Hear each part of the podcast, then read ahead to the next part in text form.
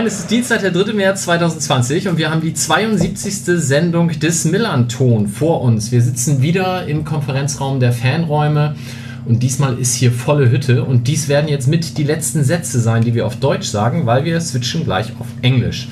Wer damit restlos überfordert ist und auch keinen Bock drauf hat, der bitte schaut in die Kapitelmarken. Wir werden nachher noch auf Deutsch weiterreden, aber beginnen jetzt erstmal auf Englisch, weil wir einen Gast haben. Und der Gast ist James Lawrence.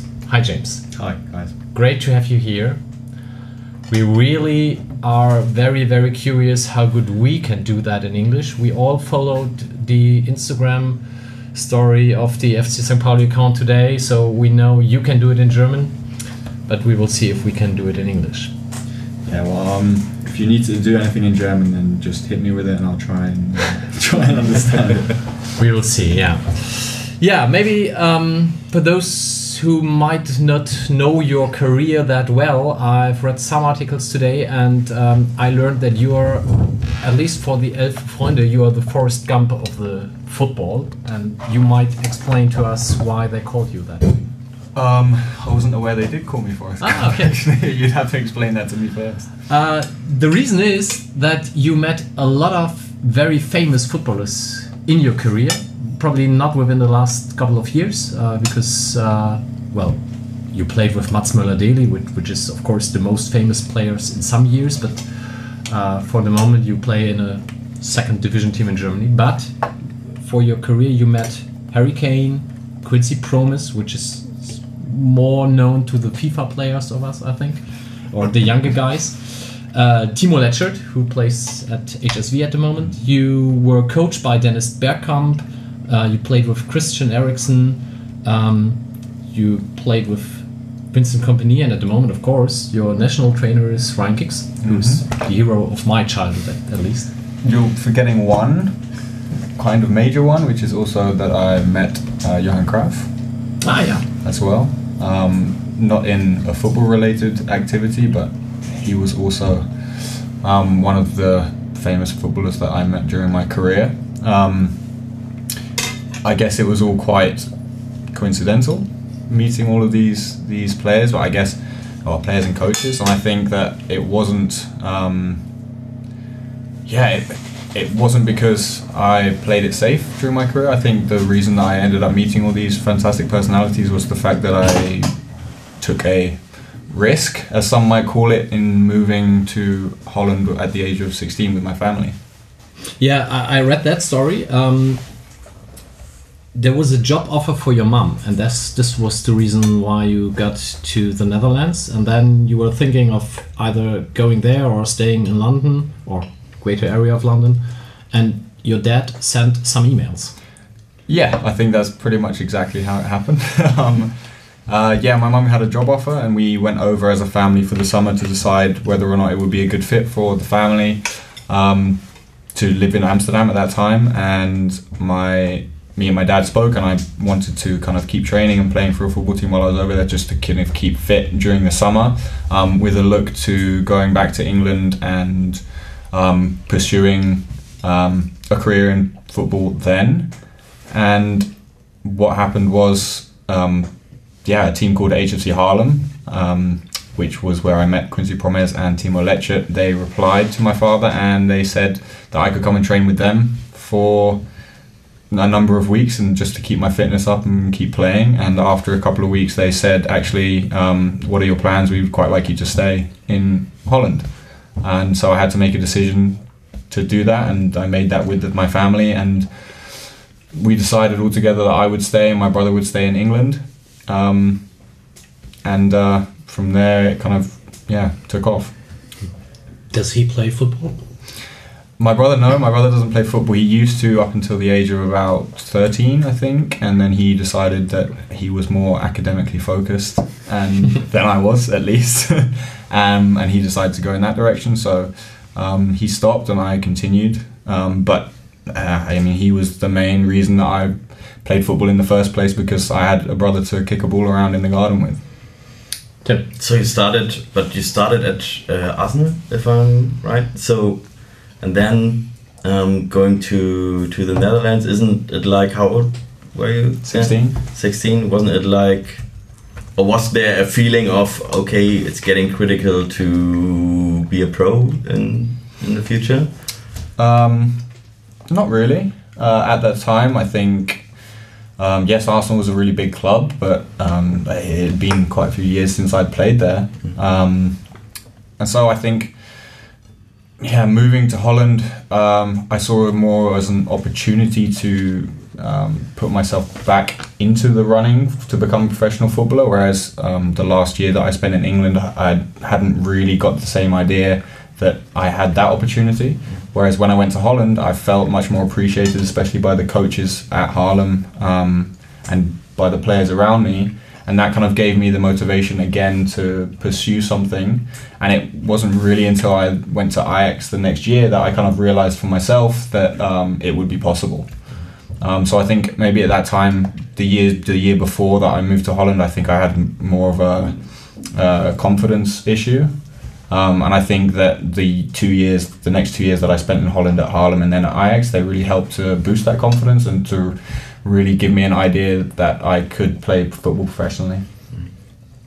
I read that your team beat Arsenal 3 0, and this was. Uh, uh, sorry, not Arsenal, Ajax. Ajax, yes. Um, yeah.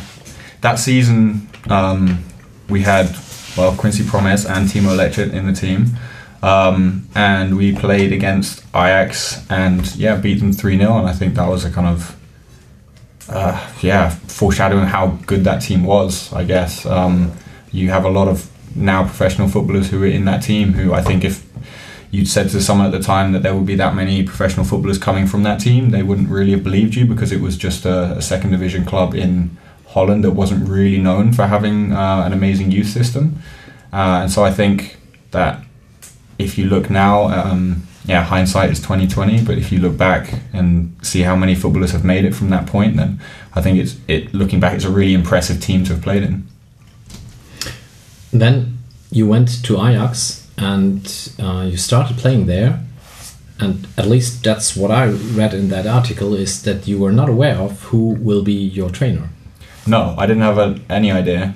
Um, it, it was my first time being at Ajax, at the club, at the training ground, um, playing uh, for Ajax, and it was like a, I think it was a friendly game just in the summer, and I arrived and walked into the change room, you know, met the rest of the team who were all there and getting ready for the game, um, so getting my kit on and stuff, and then uh, door opens, um, in walks Dennis Bergkamp.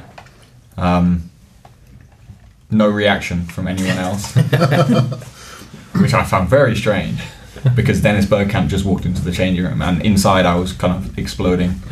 Um, and yeah, everyone just, you know, he went round and everyone greeted him. Hi, coach. Hi, coach. How are you? Yeah, good. Yeah, okay. Um, and so I followed suit. I just said, oh, hi, yeah. Um, and so, and, yeah, and then afterwards he turned around and said, yeah, I'm, so I'm going to be the coach for today, blah, blah, blah um, because he was doing his coaching badges at the time.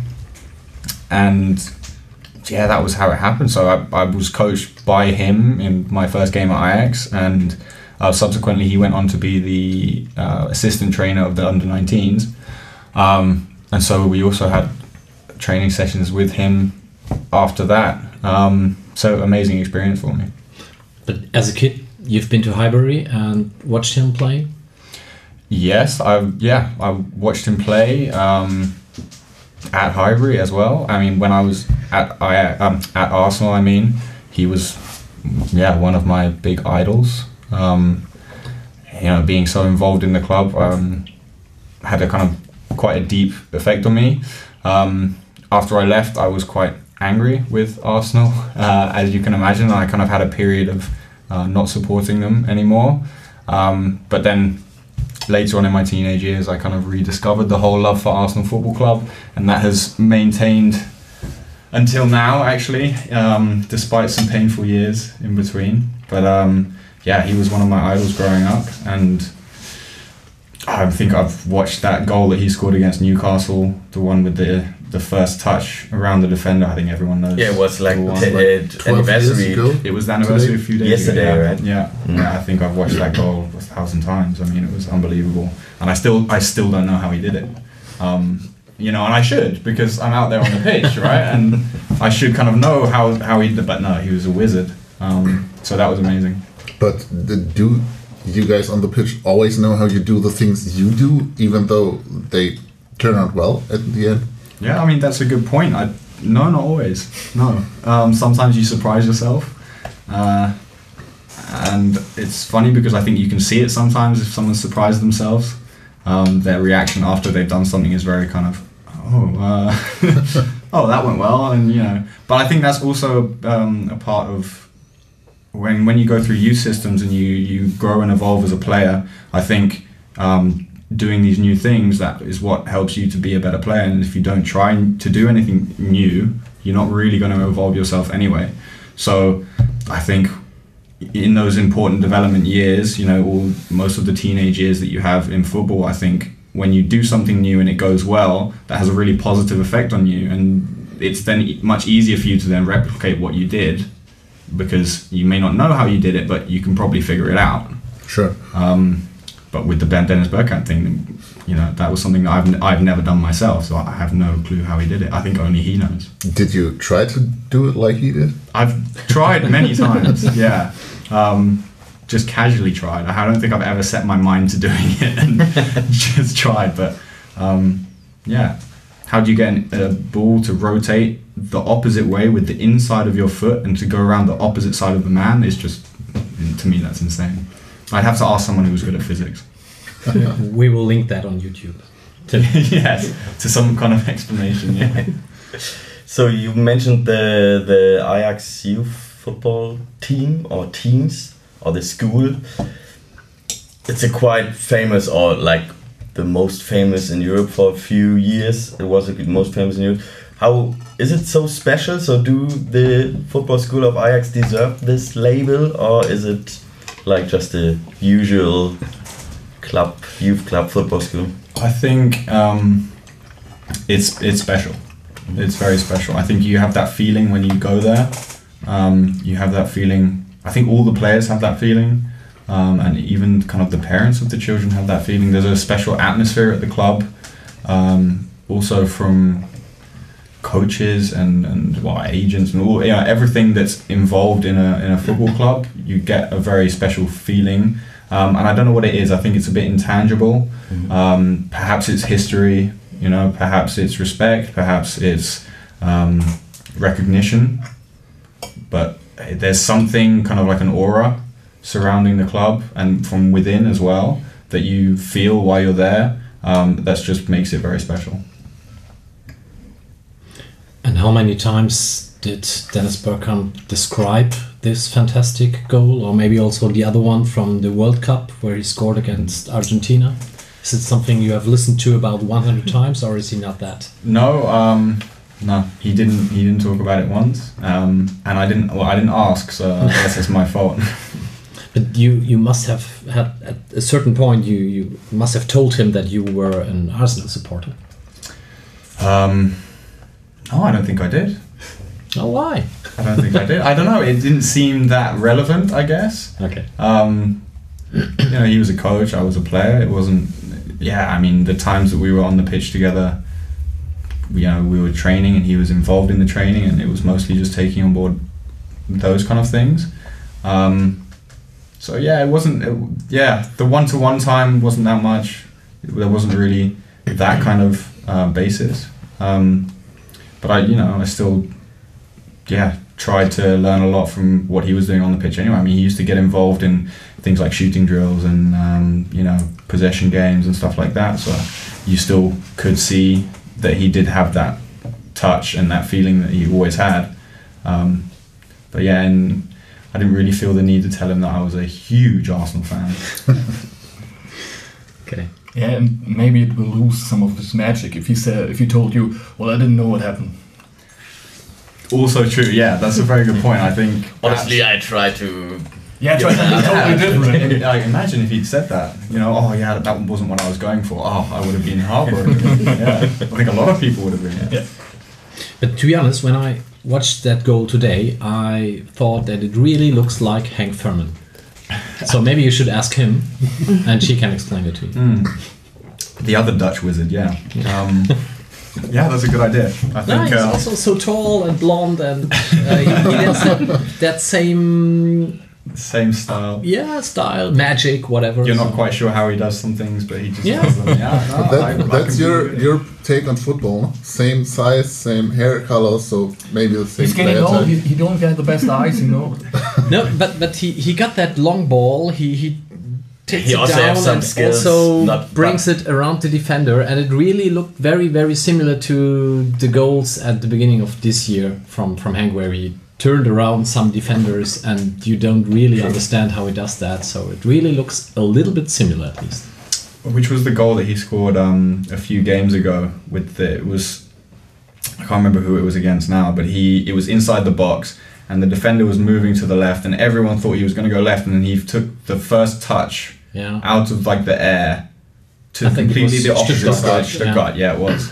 Yeah, this That- was quite similar. That was very similar. That was very similar. It was one of those moments that everyone expects you, him to do something different or, you know, more something similar to a more of a man of his size. Um, and he does something of a, you know, like a Spanish midfield maestro with that silky first touch, and everyone, no one expects that from him. So You also had Christian Eriksen on the team. Are you still in contact? Can you give me some autographs from him? Um, no, sadly not. Um, No, we had contact for a few years, and we haven't spoken for a while now. Uh, actually, and he's playing for the wrong club now. yeah, I mean, not anymore. No, no, okay, yeah. Um, he's now at Inter, so that, that's fine now. And uh, the last time I saw him was when we played um, Denmark for when I played Denmark for Wales. Um, and so I saw him then. I think that was last year. Um, so we saw him in the tunnel and we spoke um, and we traded shirts. So that was nice, a nice kind of throwback to the to the years that we had at Ajax together. Um, but yeah, I mean, when he arrived, he was kind of uh, fresh from Denmark when he arrived at Ajax, and I was kind of also quite new there. Um, and so we, yeah, immediately had a bit of a friendship because of that. Um, and also one other player, Nicolai Boilesen, who was also a Danish player who came to Ajax. He plays now in Copenhagen. Um, and so, yeah, we we got along quite well, and he actually moved into the apartment opposite to mine. Um, and so uh, he was obviously a quite a young lad on his own in a new country. So um, he used to come around for dinner and stuff like that. And yeah, I don't think his cooking skills were too good. Um, yeah, and it was funny because in the press conference before the the game against Denmark, um, I think BBC was giving him an interview, and they asked him um, about me because they knew that we knew each other. Um, and he said to them, "You have to ask." Jamie about his dad's chili con carne, which is a very strange thing to say in an interview right before a game. And so the, the next day, and I hadn't heard any of this, and the next day I was the one being interviewed by the BBC, and they asked me, and it was you know questions about football and blah blah blah, blah. and then all of a sudden it was, um, and so we've been told. Um, by Christian Eriksen to ask about your dad's chili con carne. so it took me a bit by surprise, but um, you know, that was his kind of favourite dish that he used to have with us, and um, it was quite funny that he remembered that. um, it is a good chili con carne, by the way. For sure. How are your cooking skills? Pretty good, actually. Yeah? yeah, yeah. I learned the chili recipe from my dad, so that's the kind of Always good staple. to keep it in the family. The staple, yeah, yeah, yeah. We'll hand it down for generations. Um, and yeah, my mum taught me a lot. We used to have as a as a child. Um, my parents built especially a like a I don't know what you call it a, a ring around the um, yeah, like a kind of desk around the hob, so around the cooking hob, um, and with special chairs that me and my brother could s- step up onto, um, and so that we could always be involved in the cooking and to help them, and they could teach us that. So um, I guess they thought about that from an early age that one day I would have to live on my own and, and survive by cooking for myself. And you do. and I do, and I do, and I do quite well.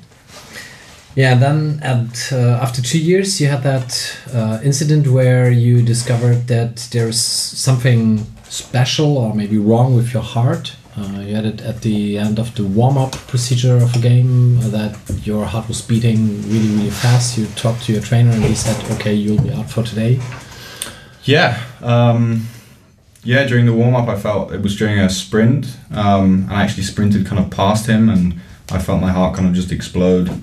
Um, and although I'd felt something similar maybe one or two times previously in the previous year, just in a training session, um, I hadn't really attributed it to anything bad. I just thought, "Man, I'm tired, or it's just a sprint, or it's just a fast heart rate. Um, and then this time it was kind of clear that it wasn't just something small. So I was like, okay, I have to tell the coach. Um, and so I did. And the coach kind of put his hand on my chest and felt the same thing that I was feeling. And he pretty much knew that it wasn't normal. Um, and so, yeah, he said, you know, not going to risk you playing today. Sit this one out, um, go to the hospital, do checks, um, and we'll go from there.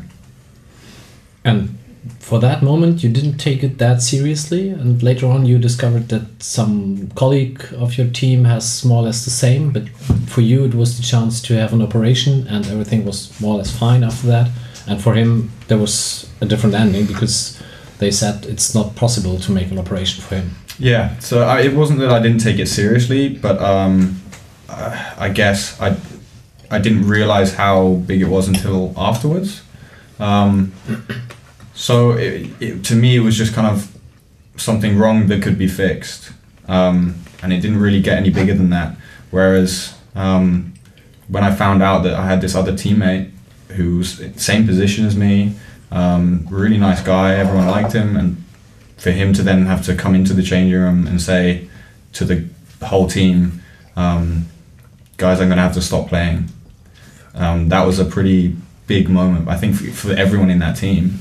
And for me, especially because I was going through the exact same thing that he was going through, except I was lucky. Um, and so that was kind of when I realized, wow, that's actually something really big. Um, and I'd kind of taken it a bit lightly up until that point.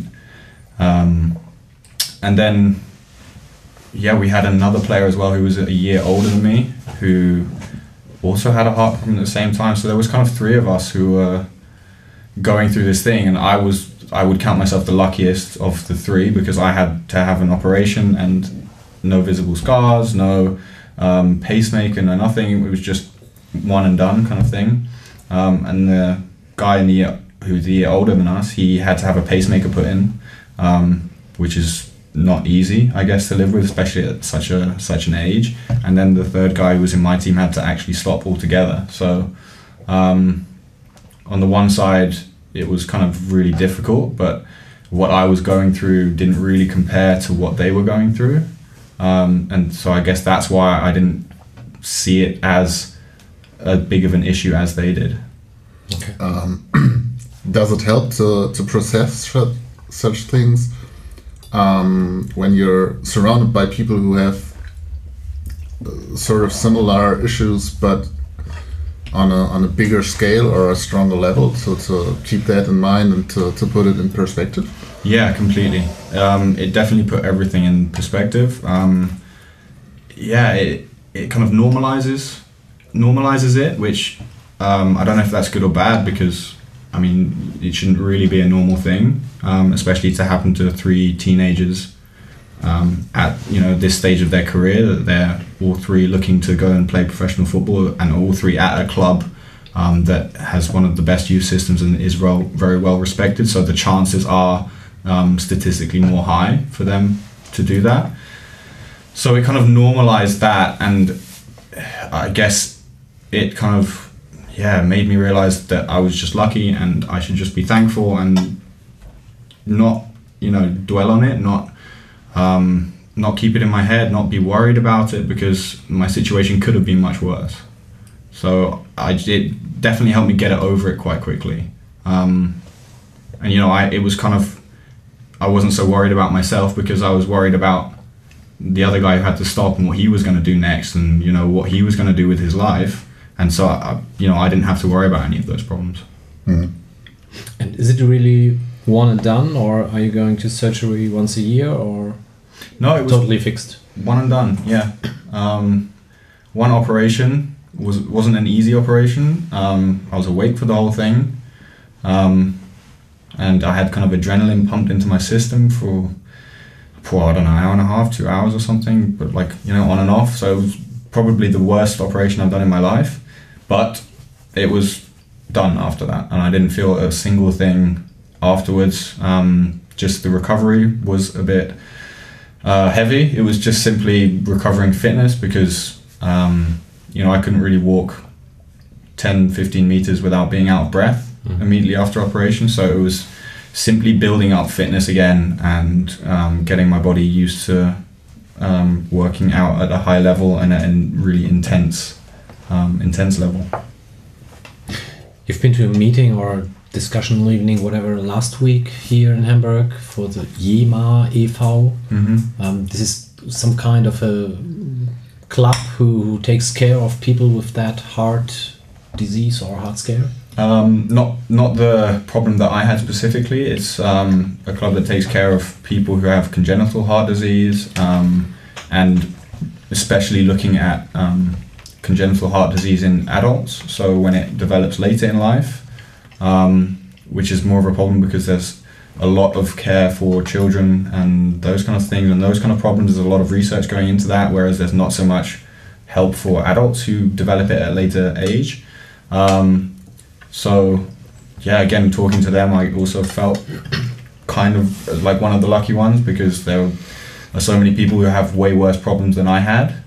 Um, and yeah, it, was nice to go and share my experience with them and um, yeah, just talk to them and see what they what they've been through or what they're going through uh, now, and just get um, another insight into into the lives of people who are living with these problems.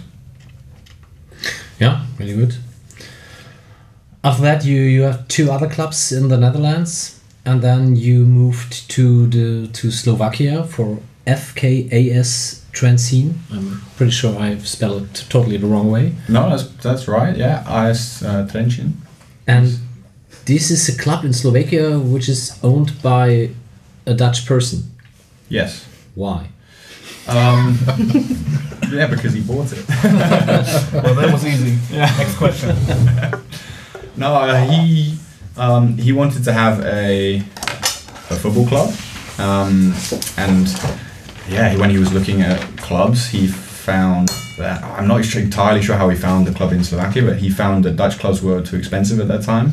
Um, yeah, and so he decided to go abroad, and he found a little um, city in Slovakia uh, that had a team in the second division at that time that were willing to sell to him and that he could really turn into a project. Uh, and so he decided to do that. Um, and he wanted to take the Dutch philosophy that he'd um, grown up playing because he was a player himself. He, I think, he also played with Cruyff in that Ajax team. Um, and he was a winger, and he brought that Dutch philosophy over to the club in Slovakia and tried to. It was yeah, it was a project, so he wanted to see if he could, um, using that style, uh, promote the club through to the top league and see what they could do. Um, and it ended up being quite successful. Tim. So you were so after from Ajax you moved to, to Rotterdam to Sparta Mhm, Rotterdam yeah. and then to Exeter Bar- Waalwijk. Waalwijk. Mhm. Doesn't feel like a step backwards to move to the second league of uh, Slovakia? Um, when I moved there, they were in the top division. Ah, okay. Um, they had just come second or third in the league. So they, by this time, the project was already Ah, okay. um, underway. I think for five or six years already. So I, it, I hadn't come at the very beginning of the project. It, I'd come, well, more towards the end phase. Um, what was attractive for me was that they had um, European football, so they were competing in the Europa League qualifiers at that time. I think they played against Hull City. Um, they were playing in the top division, and they were challenging for a championship. Um, those were kind of the three main aspects of the club that attracted me the most. Um, because coming from Holland, the club that I was at was there was no Um, I wasn't challenging for anything, and there was no way we were going to play European football.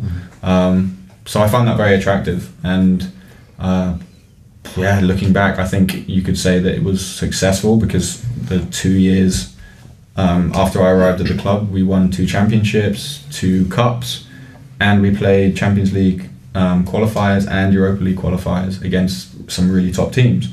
So it might seem like a very strange decision because of the country and where it is and um, the league and all of those kind of things, but I made my decision mostly based on um, yeah the footballing side of things. Um, just simply yeah purely from the footballing aspect of it and not not from anything else. Julian. Did you meet fans at AS Trenčín? Because um, if you walk to our toilet here, um, there'll probably be a sticker of Trenchtown gangsters from the. hmm Um, I never met the the Trenchtown gangsters in person. Um, they were obviously, of course, at all of our games. So, um, yeah, I mean, we, we run into each other and stuff like that. I don't think I've ever really had a, a proper one-on-one conversation, but um, they were always there supporting us. Is it similar with supporters in Slovakia like it is in England, Holland, Germany, or is it different? Uh, I guess what's tough about Slovakia is that um, football isn't really the number one sport. Um, it has to compete with ice hockey very heavily. Ice hockey is a really big sport over there. I think bigger than football. Um, so yeah, it wasn't it wasn't the same. Um, we didn't have the same number of fans that they had. Um, but when we were successful, those successful years, um, yeah, we had we had a pretty full stadium at the time. So and for Slovakia, that wasn't very normal. So um, yeah, I, I was a bit lucky. I saw that you also scored a goal in that European Cup against Rapid Wien. Yeah, I scored against Rapid Wien. I also scored against Ljubljana. Um, that was we played Champions League qualifiers against Ljubljana, um, and I scored in the oh, fifth minute of the first game. I think um, I was playing defensive midfield at the time instead of centre back, so which makes more sense that I would score. But um, uh, yeah, that was a great goal. Actually, one of my favourites. Um, and Like then- Dennis Bergkamp. Not quite, not quite, no, not quite that good. Um, but you know, just a small step behind. Yeah. No, and then and then we went through. Um, we beat Ljubljana, who were they were the champions of Slovenia, I think. And then we went through and we played um, a Polish team, Legia Warsaw. Legia Warsaw. Yeah, we played them. and We lost very narrowly, one 0 on aggregate over the two legs. Um, even though personally I don't think they deserved it. What What's really frustrating is they went on. They played their last qualifying game against um, the New Saints or someone someone similar that was. I think they won like five six nil on aggregate, and they went into the same group in the Champions League as Real Madrid and Dortmund. Oh, So that was a bit of a uh, frustrating moment because I think we could have done it. Um, but yeah, uh, afterwards we went into the Europa League qualifiers against Rapid Wien, and I scored in that one as well. And it was the first goal in their new stadium. ah. I will hold on to that forever.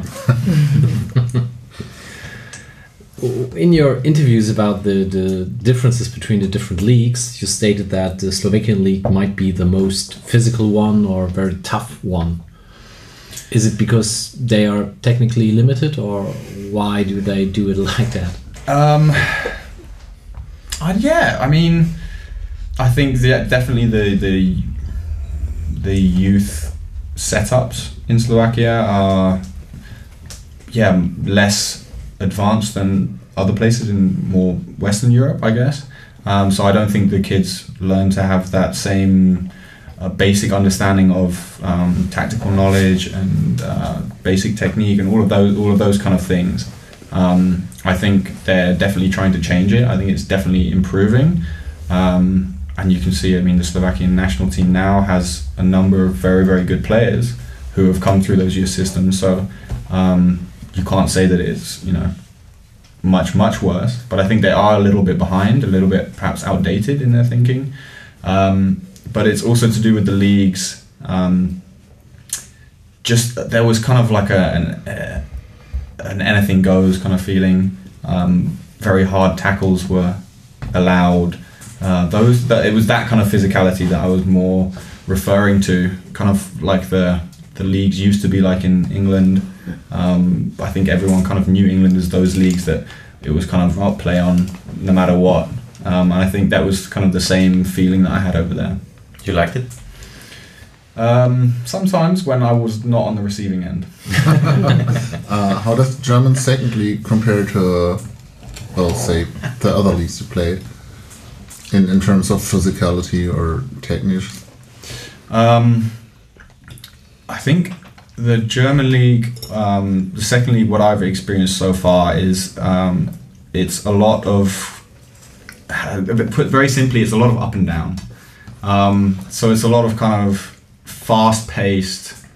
Um, you're attacking and then you're defending, and then you're attacking and then you're defending again, and then you're, there's no kind of in the Dutch leagues that I played, it was more uh, reserved. Everyone was kind of like, okay, we're just going to be patient here, we're going to wait, and then we're going to see, and then you know the other team get the ball, and they're going to be patient and wait and, and see, and whereas here it's kind of like we have the ball, right, we're going to go score.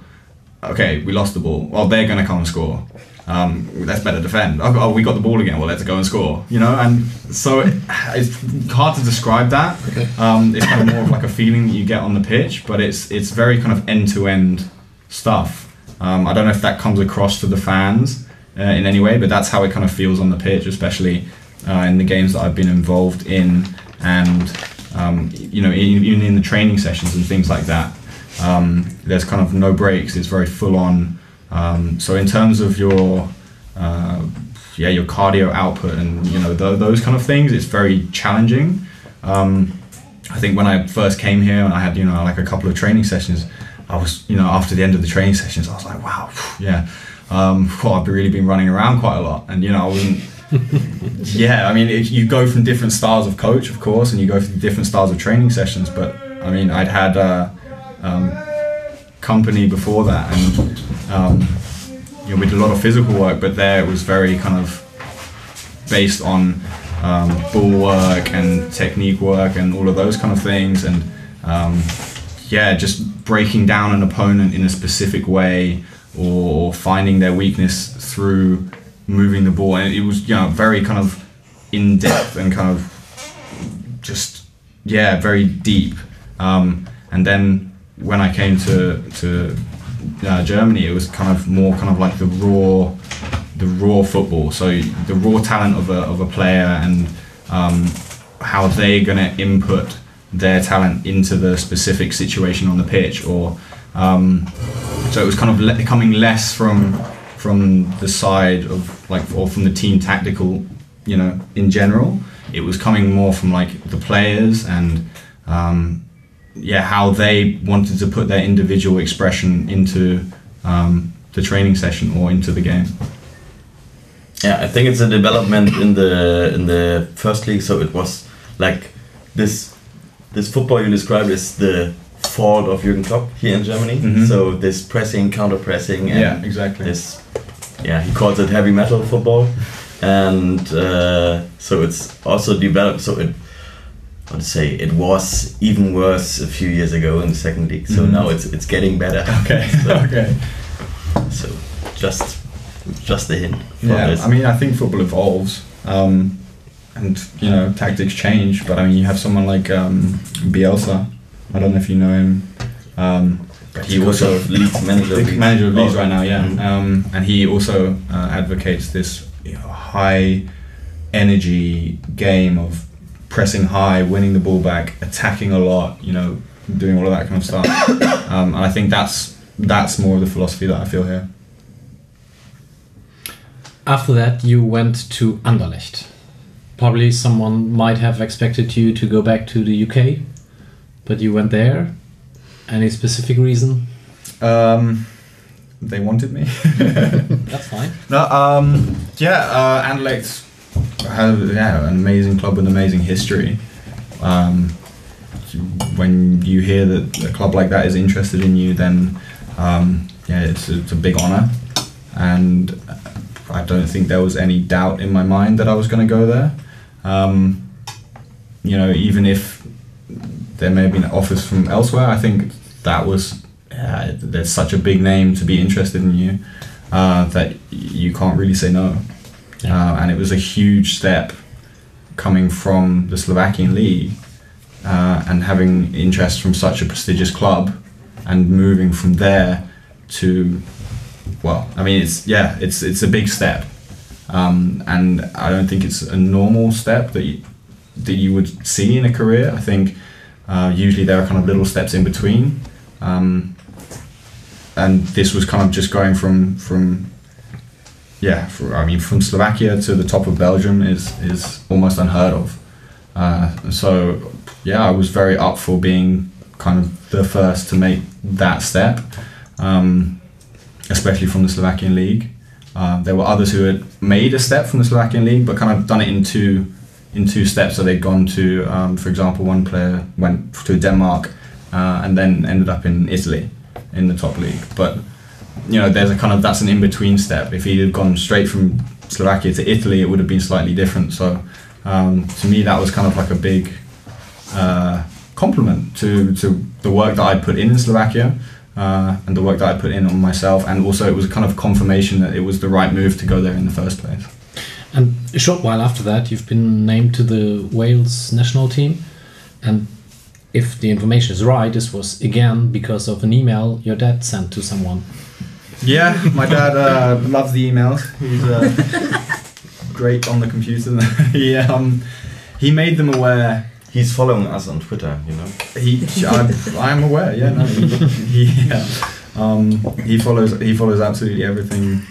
Um, he loves football. He's very involved in uh, football and the statistics surrounding football. Actually, Great. Um, Always great. Well, yeah, I can, yeah, I have pages and pages for you if you if you really want to kind of go into it. Um, yeah, I could talk about that for for a long time as well. I mean, he came up with this something called the relative age effect. I don't know if you've heard about it. Look This- it up. That, that some people, uh, some, especially in, in youth football, uh, the people in, in Germany that were- are born In the this- first half of the First year. half of the year, second Yeah, half of the year, yeah. getting Um, more and more famous also in Germany, I think, at the moment. Yeah, so he, yeah, he came up with this original concept. So back when is, when when your birthday? twenty second of August. Oh. Yeah. Um, So you're special. I'm yeah, I was right on the cut-off point of this. Well, this is why he. Um, it might be a good little side story, but when I was playing at um, the year before that, I went to Arsenal. I was playing at um, a place called Arsenal Advanced, which is for very very young kids um, to just go and you were playing at Wembley, I think, in one of the halls. Um, and it was a place that Arsenal used to go to scout for their future teams. And I was playing in this team, and um, just my dad was watching from the. They had like a little raised place for parents to watch, and um, a scout came next to my dad and said, "Oh, um, is that your son?" And my dad said, "Yeah, that's my son." And he said, "Oh, he's very talented. Um, when's his birthday?" And my dad kind of went, "Well, he's born on the twenty second of August." And uh, the guy went, "Oh, shame." Really? Yeah. Um, and he, he, I think my dad was very confused at that point, and well, I decided to do more research into it. And as the years went on, he decided to develop this, um, yeah, this this theory, well, which I think is quite factual about um, the relative age effect. So um, now he does a lot of work in statistics, in football statistics. So he, I think, yeah, the football love. I think I get it from him. So Tim's just thinking about making a show with your dad right now. Maybe, maybe. yeah. I think that would be way more popular to be honest. Yeah, I think. Uh, So, but um, I think in isn't it in Holland or where they have a kind of a moving system in the youth? So for the for the years, or is it? I think it's in Belgium. So Um, they they developed a few years ago. They developed so so and uh, that they every year they change it for three months. So the first. Like then, uh, if you if you are born in August, then for one period or every fourth year you are like the oldest in the team. um, like. Yeah, my dad worked quite closely with Ajax actually on Okay. implementing a new system um, based on well the Montessori method, which is uh, kids of various age groups um, in the same classroom, not just from the same year.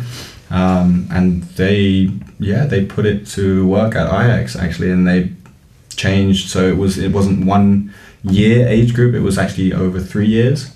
Um, and they came up with. I mean, I'm not an expert at all on the subject, um, so you should really talk to him about it. But I think you'd find it really interesting. They had like three years of kids, and then they would change um, coaches. I think at certain points they would change. So it was kind of tried to build it to be way more fair to kids that were developing later, kids that developed sooner. Um, also encouraging peer-to-peer learning from the older kids to the younger kids. So you know there was that flow going on as well. Um, but you'd have to talk to him about it. Okay, Steve. So if you're listening, please contact Tim, and we will make an interview. Oh, that will be a lovely relationship. but I'm out of it. I'm totally out of it because those two in a room together, it's gonna take hours. Nobody understands a thing, but both are happy. It's gonna be Yeah. perfect. Okay, but, but one of those emails led in the end to the point that you are now a Welsh international Yes. and you are coached by one of my idols as a kid, Ryan Giggs. Yes. But you never played in any Wales youth team before, so this was your initial uh, call to a national team. And Yeah. it, it could have been South Africa, I learned. Could have been South Africa. Yeah. Um, yeah. We also have South African blood, so it could have been South Africa. It could be Wales. It could have been England. Um, and uh, yeah, we made them. I think my dad made them all aware. Um, you know, um, I, I was here and I could play, and um, yeah, Wales. They decided to send some scouts over. Obviously, when I made the transfer to Anderlecht, it was a big kind of uh, big news story. So uh, it kind of made everyone stand up and take notice a bit more. Um, and so they sent some scouts uh, to watch the games, and quite soon after that, I got my first call up. So it, it happened quite fast. And you've never been to Wales before. I hadn't been to Wales before that, no. Um, my grandma was so disappointed that she had, she had never, you know, taken me to Wales, or um, so she was kind of like, oh, you know, uh, he's never been to Wales and now he's going to play for the Welsh team. But uh, no, she, I mean, she's is the Welsh one, so she was super proud anyway. Um, but it was a weird experience having going to the first time to a country and then playing for the country.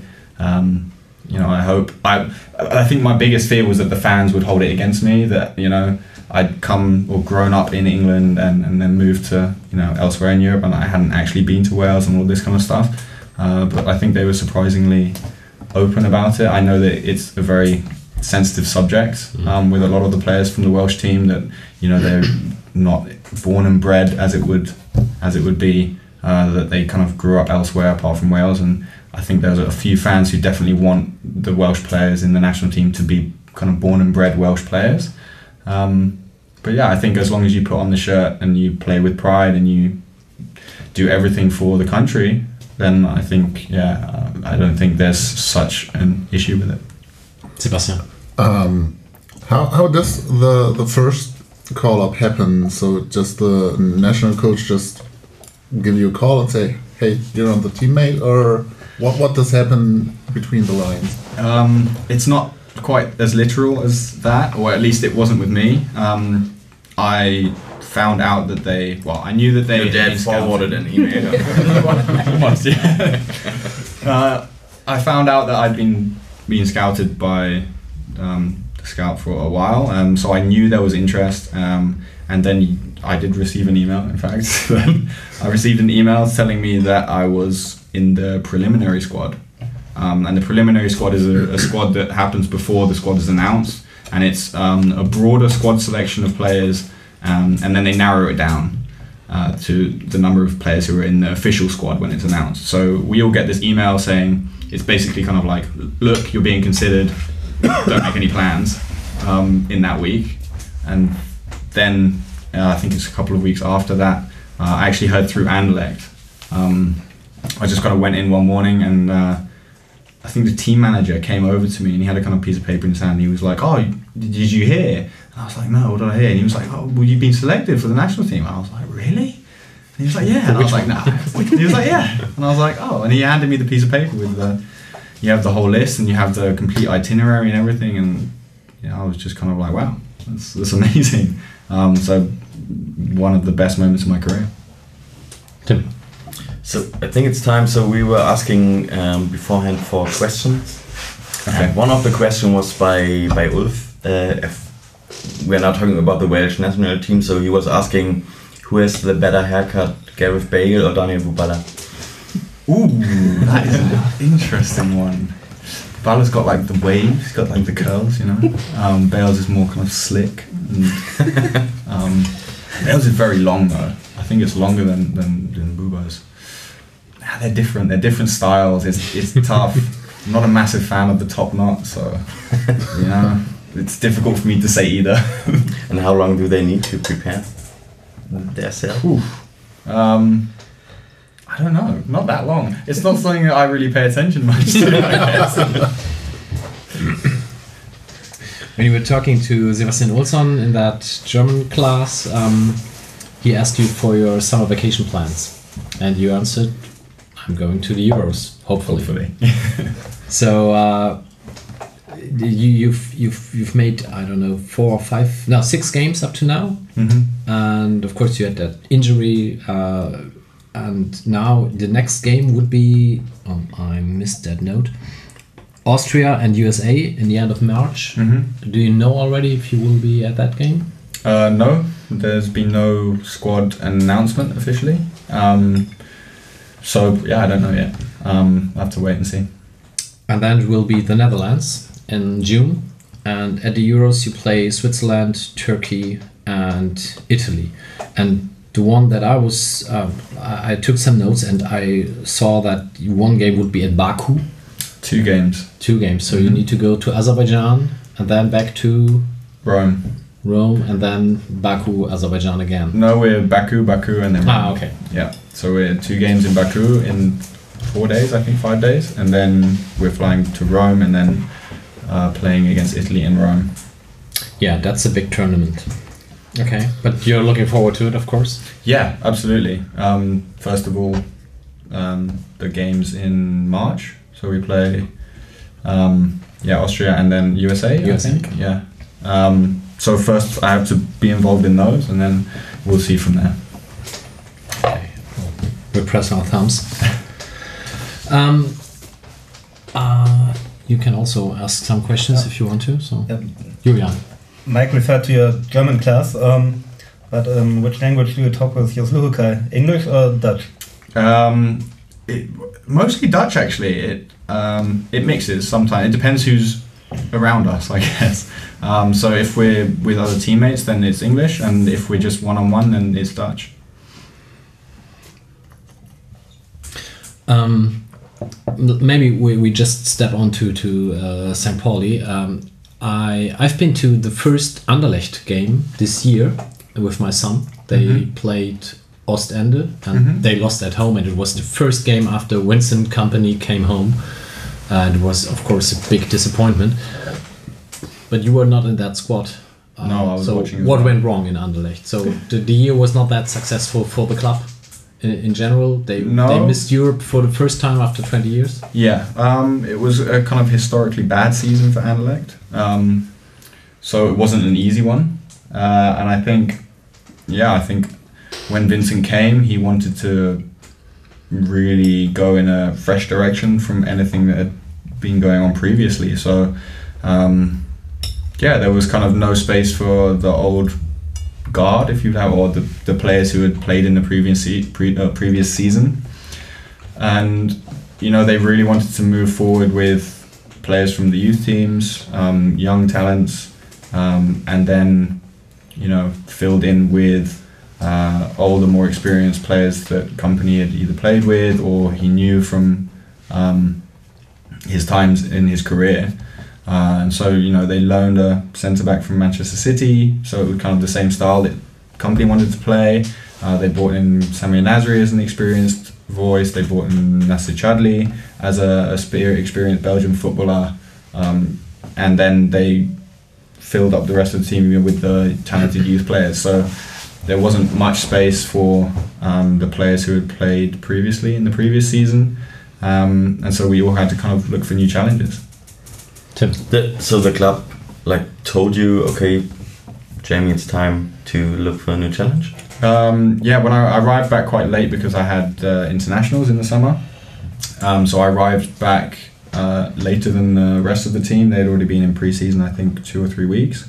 Um, and yeah, had a talk with Kompany, and he just said, "Look, I don't see you in my plans this season." So yeah, that was pretty much it. So I mean, it's it's really that simple sometimes. A coach, you know, doesn't see you in their plans, and you have to go and find something new. So you just have to kind of take that on the chin, and it's you know sometimes it's not even personal. Um, so you shouldn't really take it personally. It's just uh, an opinion uh, at the end of the day, and you have to kind of get over that and find something new. And then you were moving to. Pauli. Was it the first time then after you heard, okay, there's a club from the second division in Germany? Was it the first time you heard of. Pauli? Um, no, I'd heard of them. I'd heard of them before. I mean, you're quite a famous club, um, but yeah, I hadn't really know anything much about them. Um, so it was an, an experience for me to, to hear about them. I mean, I heard, I guess, from quite a good source. Um, someone who knew the city, someone who knew the club quite well. Uh, Frank Arnesen. Frank right? Arnesen, yeah. Um, and someone who was very, very enthusiastic and positive about St. Pauli. Uh, so I think it kind of came from the best place possible, in, in and the timing was also really good. And so, yeah, from there I just did a lot of research. Um, I think wherever you go, you have to do research on the team, and, and um, I also had a conversation with uh, Jos Luhukay. Um, I think we had two conversations actually, quite long conversations, uh, and yeah, the feeling from both sides was really good. So these conversations are more like Hamburg is a beautiful city and St. Pauli they have great supporters and stuff like this, or is it more like you know center back you also played on in defensive midfield so we need you because is it more like how to say is it more like how you fit to the squad or to specific positions or is it more like come to Hamburg because Hamburg is great Um, or it's kind of both Uh, No, I think it was. It's more with the coach, especially. It's more where I'd fit in, um, what my role would be, um, how he sees the team currently, um, what kind of football they want to play, what style of football you want to play, how I would fit into that style, um, what qualities he thinks that I would bring. Um, so you kind of go through all of those, uh, and for the, the things like the city and and you know the other things that you know I had a good source in Vincent Kompany because Yeah, he's lived here Mhm. for a while, and also Frank Arnesen.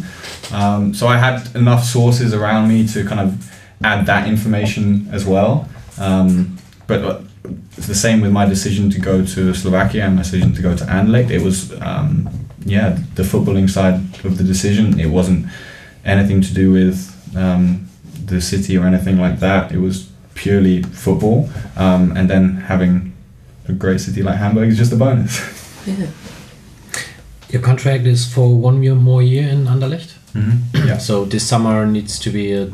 We need to have a decision if your contract will either either be extended and we make another loan, or if we can transfer you to us, or if you go back to Anderlecht.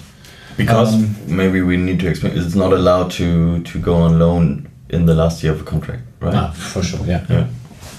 Yes, so yes, a decision needs to be made this summer.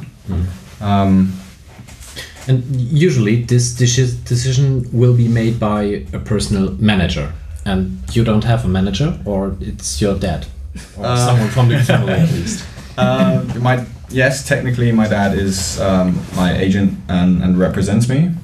Um, and then I, we also have really good connections with um, some other agents that we trust, uh, and so we have a kind of yeah. It's, I see it more of a kind of group that I have around me. Okay. um, who can advise me and um, take care of uh, all the things that I can't do myself or that you know maybe is a bit above what I know. So that will probably happen. Um, we haven't spoken about it yet. Um, there's been no yeah there hasn't really been any communication to me um, from Anderlecht anyway. Um, you know, the last time I was there was just before my knee surgery when I went to see the doctor there and all of that kind of stuff. But there was no serious talks. We just, I saw Kompany and I saw the staff and we just spoke about how the season was going so far.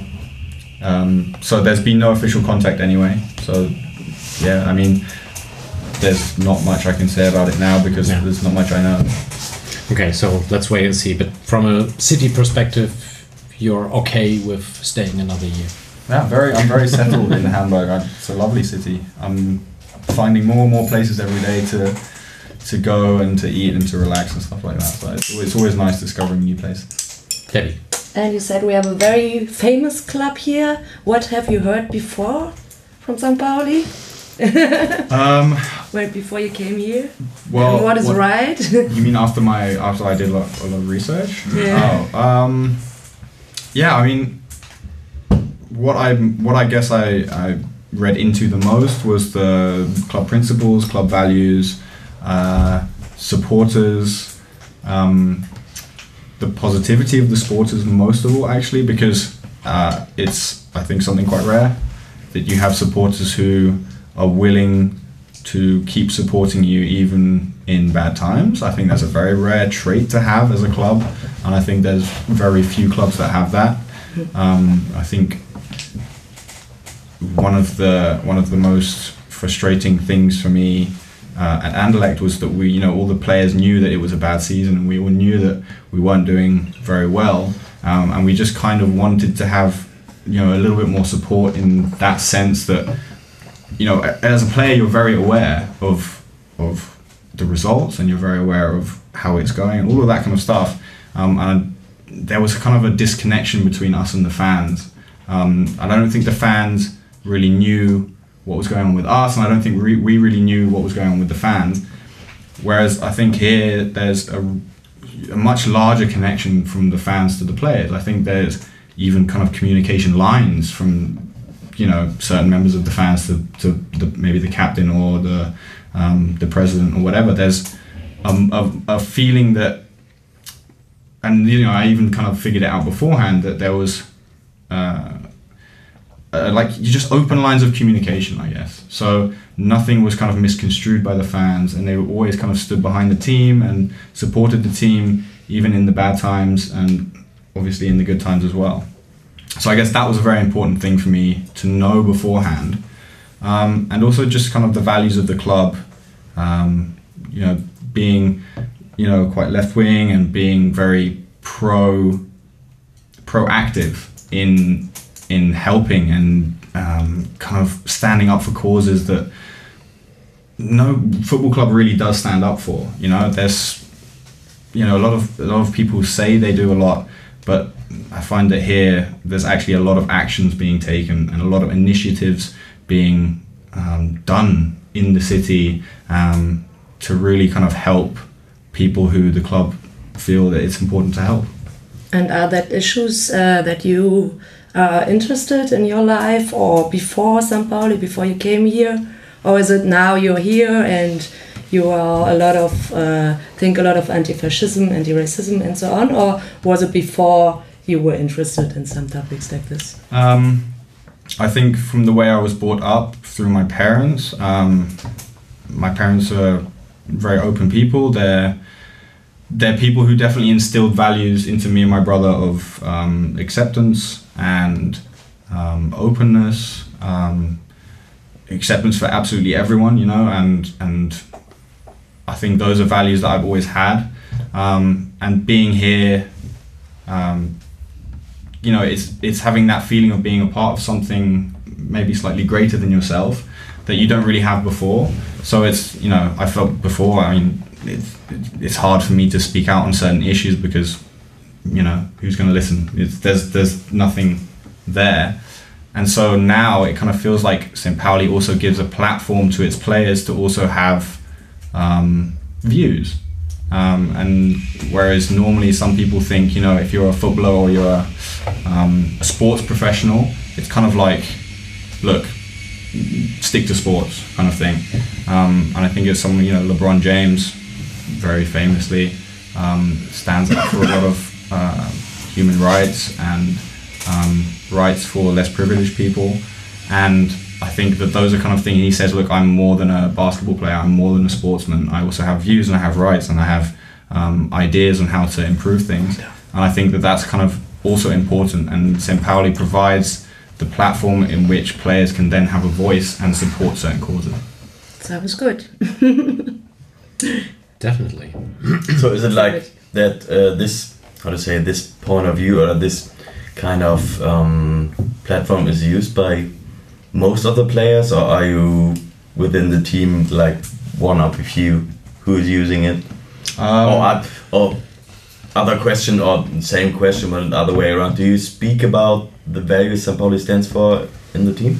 Yeah, I think um, I don't think you really come to play for St. Pauli if you don't agree with the values. I think not that it would be difficult if you didn't, um, but I think that why would you? Why would you come and play for a club that you didn't really agree with the values that the club was promoting for? You know, usually, so there are some fairy tales about some players who only usually play for a lot of money. so should be also is seems to be like another possibility. But I um, mean, I don't think they're fairy tales. I think it's very commonly known that footballers um, play football for money, I, I don't think that's a, a bad thing. no, it, no, it's Um, not. But but um, what I want to point out is that. Um, it seems like a lot of players they don't care where they play. They just play, they play there where they maybe the most money they can get. Yeah, for sure. I'm for sure you have players who do that. I think um, a lot of players even will play just simply for money. But uh, what I'm, I guess, more I'm trying to say is that um, because St. Pauli is St. Pauli, you don't come and play here if that's all you're thinking about. Um, I think at other clubs you could do that. I think you could go and play for a club simply for money. I think that yeah, anyone could do that. But I think when you come to St. Pauli, because of the club values, um, and even if you don't believe them beforehand, I think you kind of get swept into that that belief, and you get swept into the whole way that the club thinks. Um, and yeah, we talk about that in the change room. We talk about all of the all of the things that are going on. We talk about with each other, and um, yeah, I think it's just kind of makes for a, a nicer, more open and relaxed atmosphere. Somewhere that people can be themselves, be very open, um, because that's kind of what St. Pauli allows for. I think we, we had a very similar discussion with Robin Himmelmann when he was here. He said that uh, St. Pauli at least offers these possibilities for you as a player to get related to some topics, and either you grab that chance or you ignore it. But uh, this is more possible at St. Pauli than at other clubs, at least. Yeah, I mean that's kind of the platform that I was talking about. Yeah. That's that's that's the allowance that St. Pauli gives you in order to to do that. Yeah, absolutely. And then you came here. Oh, Johnny. You said yourself, um, it's a left wing club, so of course we have to talk about the UK terrorist Yeah. thing. You get a text from your grandma. Was she was she some kind of Um, saying angry or? No, So, no, I Has anyone called you and said, "Who who are you playing for? What is going on?" No, no, I think actually the opposite. Okay. It- I think none of the well, blame, none of the that anger came down on St. Pauli. I think most of it came down on the UK government, which is um, the better way around. Um, it wasn't.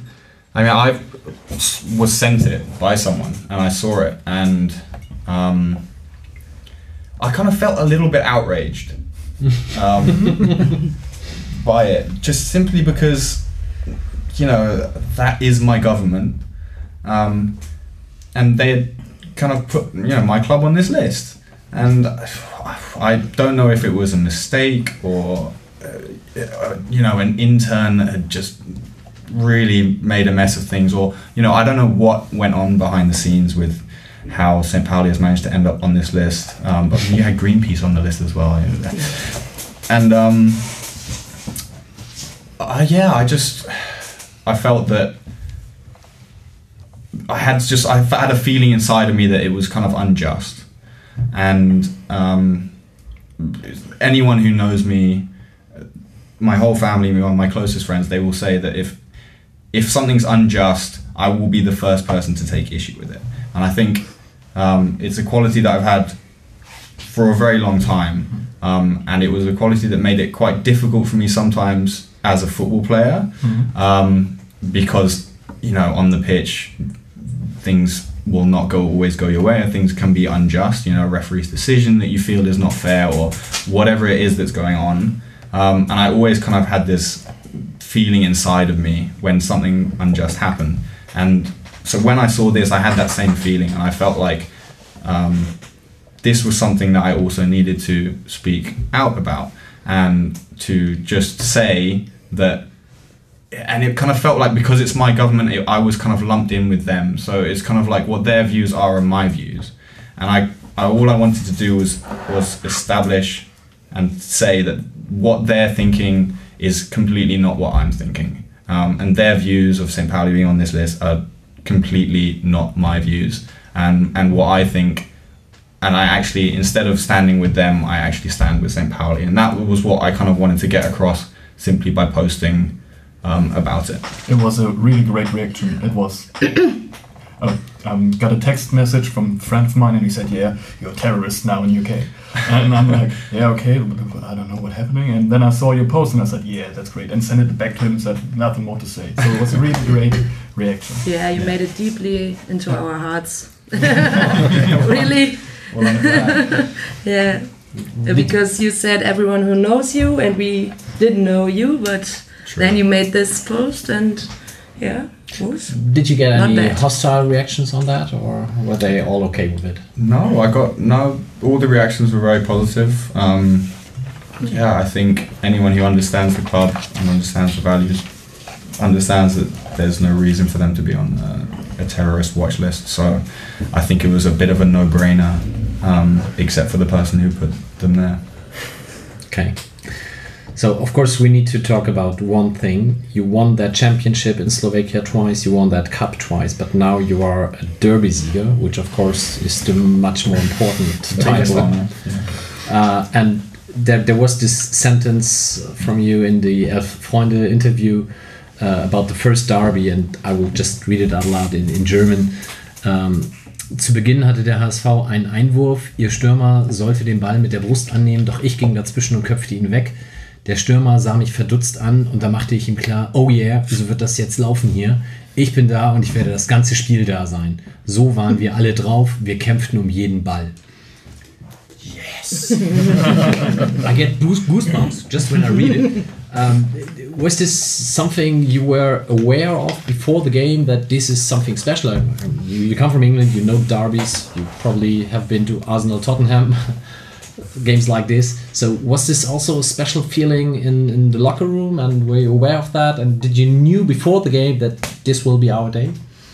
Yeah, the build. I mean, the the feeling and the build up started um, at least a couple of weeks before, um, and there was a yeah, especially that week before, there was um, a very strange, at- not a strange atmosphere, but um, an unusual atmosphere. An atmosphere that we weren't kind of wasn't normal, that we weren't used to, um, and it was, I guess, half kind of excitement um, mixed in with with a little bit of fear and a little bit of you know what's going to happen. And um, you know there was that whole week leading up to it.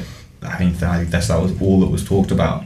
Um, so I, I got a pretty good idea of how special it was and how much it meant to the fans and how much it meant to the city uh, and also you know all these stats were coming out you know about you know um, how long we hadn't beaten them and um, you know at our stadium and uh, how it's quite an unusual derby because simply because um, if St. Pauli's in the second division, Hamburg's in the first division, that the derby isn't played. Um, and so I think for the fans it's even more special because simply because it had come around again and it was time again to play you know this derby. And I guess everyone was you know expecting Hamburg to be promoted this season. Um, Again. right you know realistically. Um, and no one knew if we were going to get promoted as well so we could go into the first league and have the first league um, derby which I think would also be pretty special but you know you never know. So I think it was kind of like a you don't really yeah it's something that doesn't happen as often as maybe it should. And so I think it just makes it even more special um, for everyone. And so there was just the, the biggest amount of hype surrounding this game out of any of the games that I've ever been involved in. And that gives you a pretty good feeling of what everyone kind of expects you to do out on the pitch. Um, and so, yeah, the energy before the game was unbelievable. Um, it kind of felt like we were slightly invincible and that there was no way we were going to lose this game. And um, it's not a feeling you have every game. Um, and it's that's you know it's it's not something you can just put on and be like we're not losing today. It's a feeling that built up over that week, over the training sessions, um, throughout that whole week with the whole team, and into that kind of one moment before before the game where everyone's feeling pretty much exactly the same thing, um, and then you go out onto the pitch and then you, you win. Um, and you know I don't know where that comes from, but it was very special on that day. Yeah, also understands. yeah, quite great. And now for for uh, the second leg, um, you were not even in the stadium. No. Why? Um, first of all, because um, it was an away game and it was in Hamburg Stadium. um, second of all, it's uh, not easy to Get watch tickets, a game. well, that too, yeah, that too. Um, it's yeah, it's not easy to watch a game, um, Yeah, especially a game of that caliber. Um, something that you've previously been involved in, that you know how special it is, and and just sit there and watch. Um, and uh, sitting and watching football uh, in a stadium when it's my own team is a very nervous experience for me. Um, I'm not a nervous person when I'm on the pitch. I'm never nervous when I'm playing, but if I'm watching my team play and I have no control over what they're doing, I'm the most nervous person in that stadium. I can guarantee you. Um, and then a derby. and then it's a derby, yeah. And then it's one that I've previously been involved in, and I've, you know, know the feeling of what it was like. Um, and yeah, I just couldn't, I couldn't, I couldn't do that. But Wasn't even worse sitting in front of the television? It no, it wasn't. So, It but, but you watched it on TV, of course. Yes, I, I watched Okay. it on TV. Yeah, I was um, up and down my living room um, quite a lot. Actually, it was quite funny. Um, I don't know. It was just it, it's a special game. It instills a certain passion in you, and that just kind of comes out. Um, so I was very nervous the first fifteen minutes, but uh, after that, it was just We got were better and better and better. Yeah, quite nervous. Yeah. But did you did you uh, after the second goal? uh, At least I in the stadium had the feeling, okay, they won't touch us today. That there, there will be no way that they can beat us. Did, had- did you have the same feeling, or were you just relieved when the final whistle was blown? But I mean, this is the thing: is that when you're involved in a game, like I said about the previous derby, that I, you know, I had the feeling that there was no way we are going to lose from even from before the game and during the whole game. I was like, we're not losing this. When I'm watching football, it's completely different, and I'm completely the opposite. I was just a wreck. I was a wreck. I was a nervous wreck, and I was even after we scored the second, I was like, we need to get a third. and then when Rico headed the ball in, right, I was celeb- I didn't. I didn't know that it was offside until until I saw the score like five minutes later. Five minutes later, because yeah, Because I was off. I was Yeah. running. I was around my. I was running around my living room, and I I didn't realize. And even then, I was like, we need to score fourth. Like we need to score four. I was like, anything can happen. They can score four in the last five minutes. So no, I, I was nervous until the very end of that game. Okay, and then you, you didn't even get to the team after the game. No, um, I sent them. I sent them messages of congratulations. I said, go out and enjoy yourself, but um, I'm not gonna come with you. Um, but that was purely a decision that I made because of um, my situation at the time and coming back from an injury. Um, and uh, we had we were we were given two days off, or the team was given two days off. But I decided that I didn't really want two days off. Um, because I you know I hadn't played that day, I hadn't played in the game, and to have another two days off wouldn't have been um, physically good for me. Uh, so I decided to go in the next morning and do a training session instead with some of the injured players and the physical coaches. So it, it wasn't a decision that I said, you know, oh, I don't want to go with you guys to celebrate. It was more, um, you guys enjoy yourself, but I want to be back on the pitch with you, so I'm going to do everything possible in order to get there. So you missed that pyrotechnic celebrations. I saw all the videos. I- In general, how do you follow uh, a football game when you are on the pitch? Do, do you hear the, the chants? Do you see the, the choreography, the pyrotechnic, and so on? Do you like it? Do you think it's more a distraction? Um, well, when we walk out, we. It's kind of nice to take in an atmosphere. So when you walk out onto the pitch, you kind of take in everything that's going on around you. So you see all the banners and all of that kind of stuff, and that's kind of like a nice uh, experience for you. And then what you notice during the game, eh, for me personally, I think it's different for everyone. I think it kind of switches on and off. So I'll have periods where um, you know I don't, I won't notice anything that's kind of going on around me except for the game, and then I'll have periods in the game where you really notice maybe a change in atmosphere um, from the crowd, whether that be nervous or excited or uh, uplifting. Um, and you kind of feel that on the pitch and then you know there'll be moments again where I don't notice anything during the game and I'm just focused on the football again and everything on the pitch um, it's funny actually you notice it quite a lot when you're trying to communicate with someone um, because you can sometimes be stood three or four meters from someone and you can be physically shouting at them and they won't be able to hear you.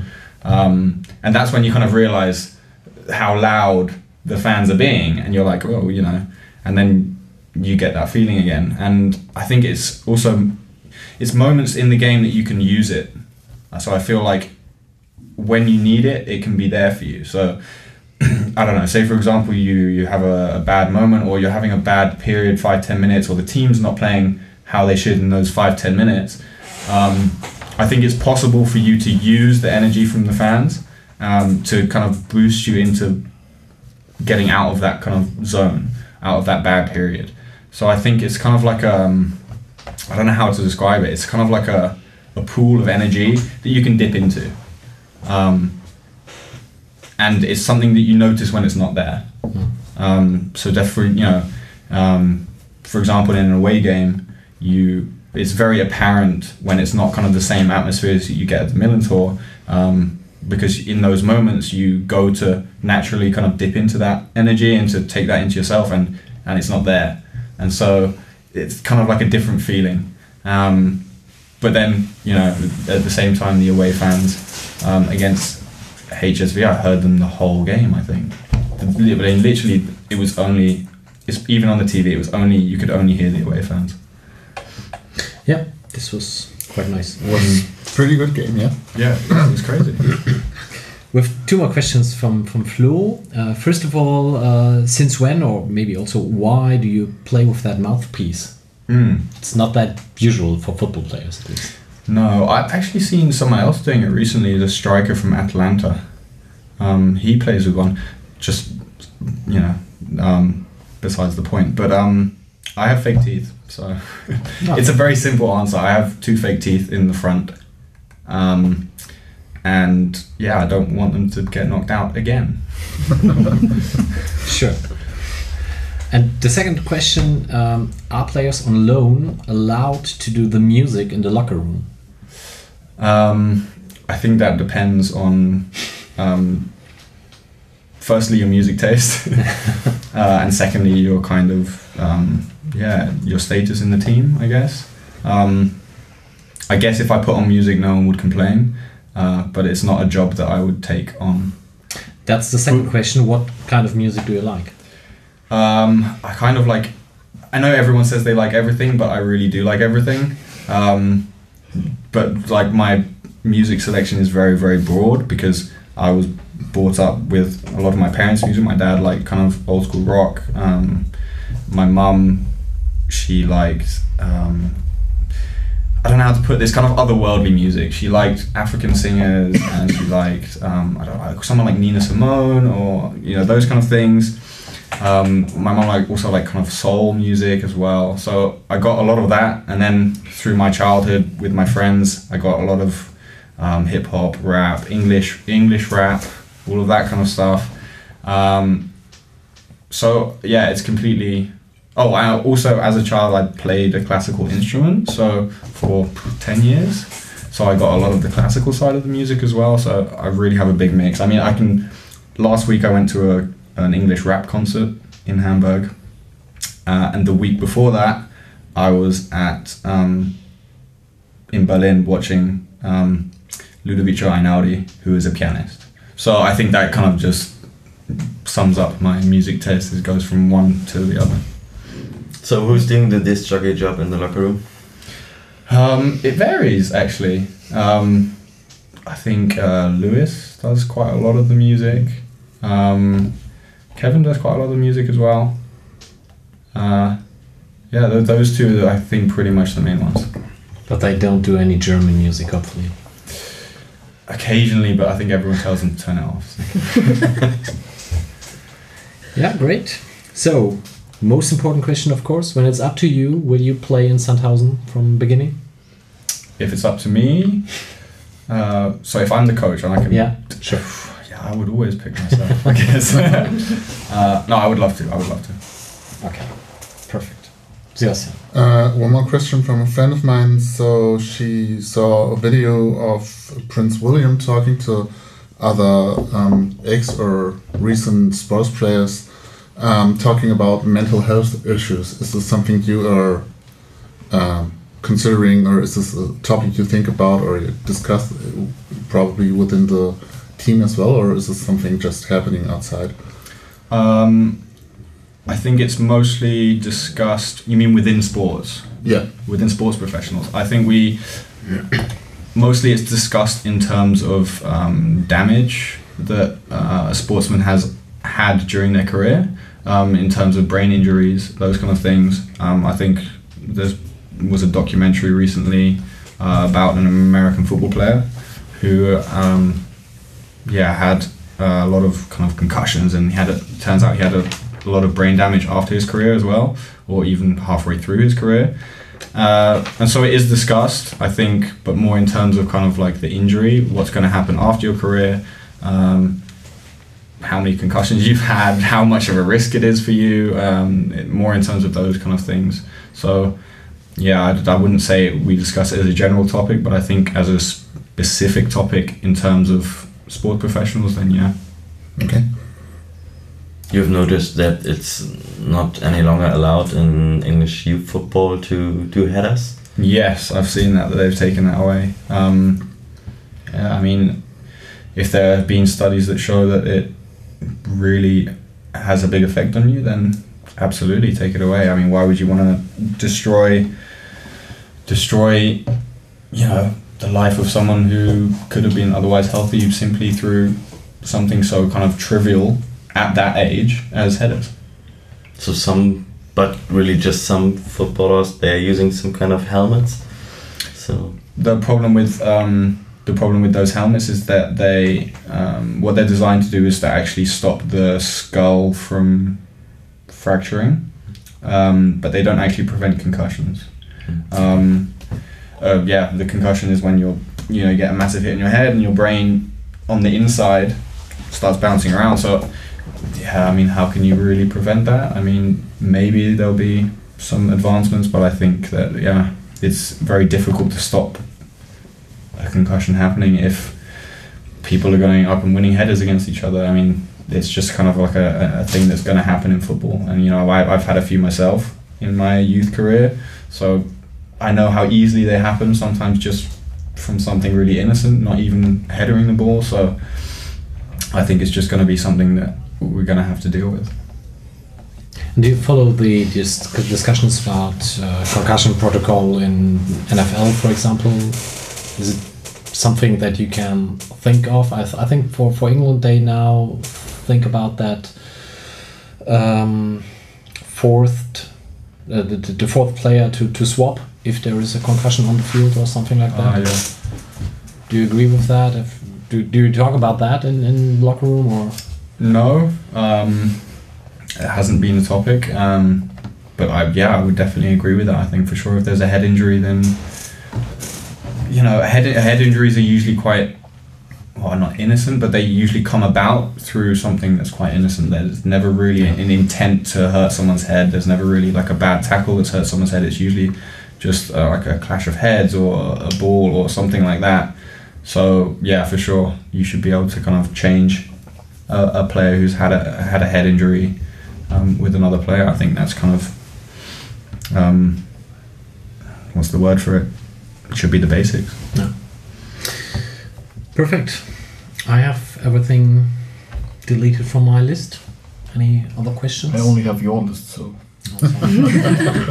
I have a lot of questions, but it's not the right time, I think. it's too late. uh, something about your first match, maybe it was against Holstein Kiel, right? Mhm. And you shot a goal. Mhm. and um, yeah, you said a lot of the feeling of the support and so on. How was this? Because you, before you said uh, we support, although we don't win, and there we won. And how Mhm. was the feeling? Do you remember? yeah um, yeah you you remember lots of like these moments um, and obviously a goal is a very specific moment that's happened to you so you kind of remember everything that surrounds it so i remember the feeling quite well um, and it was just kind of pure joy um, pure excitement um, for myself it was really nice to kind of score my debut and to have that moment for myself and then yeah to put yourself across to the fans in a positive way is something that you really want to do on your debut. Uh, and yeah, I think I don't think I'd I haven't really experienced scoring a goal in front of a crowd like that before. Um, you know, the goals that I scored in Europe were away, so there was complete silence in the stadium. Um, so it, it was a it was a new experience for me. It was a brand new experience for me that um, was a really good experience for me. And um, it's funny because all I've wanted to do since is score another goal, and it hasn't happened yet. So hopefully, yeah. hopefully, Just wait for the next derby next year. Yeah, year. I don't want to wait that long. Okay. okay, just just wait for Sunday. Okay, but that's also a way. I will be there. That's true. so you're gonna hear nothing but uh, it's gonna be awesome. So I, I get a question that might be pretty naive, but um, I can imagine Dennis Bergkamp teaching you fancy tricks. I can't imagine Andre Trulsen teaching you any kind of trick. So, Fancy um, tackles. so what does a good coach do in training um, to improve te te te te techniques? Um, he maybe um, does not Can't do himself. can can yeah Um, well, I mean, yeah, great. You have a lot of great coaches who coach. I mean, isn't that the kind of the greatness of being a coach is to be able to coach things that you didn't couldn't do yourself? Um, because I mean, you have a load of great coaches who, you know, weren't superstars themselves. You have a lot that were, but you have a lot that weren't, and they also, you know, have that knowledge base. And I think it's the importance of being a coach is to understand um, how to portray something to a player in a way that they can learn it. So how do you get this across to that specific player in the way that they learn? Because every player has a specific specific learning style. How do you get that across to them in a way that they can absorb it and then translate that onto the pitch? Uh, and so I think that's a greatness of a coach. It's not could they do it themselves because if you can do something yourself, it's still difficult to teach someone else to do it. Um, you have to find a way in which they're going to accept what you're teaching them, and maybe the way that you did it isn't going to be the way that they're going to do it. So, you know, it's a very complicated thing, but I think, you know, what I'm trying to say is that every coach is different and it's about them finding the best way for that specific child to teach them everything they know. Tim. So, um, coming back to uh, you as a footballer, um, you said you played also in defense, midfield, and uh, as a center back. What do you like more? Um, Or is it almost? Uh, oh, no, sorry. okay. Um, I think uh, it depends on what the team needs. I guess. Um, when I was playing in Slovakia, I think the team needed me way more as a defensive midfielder, um, and it was great to get that experience of playing that position. I think I I think I prefer playing at centre back. Um, because you have no one on your back. So I was also a center back for during my youth. Yeah. I liked it because there was no fear from the back.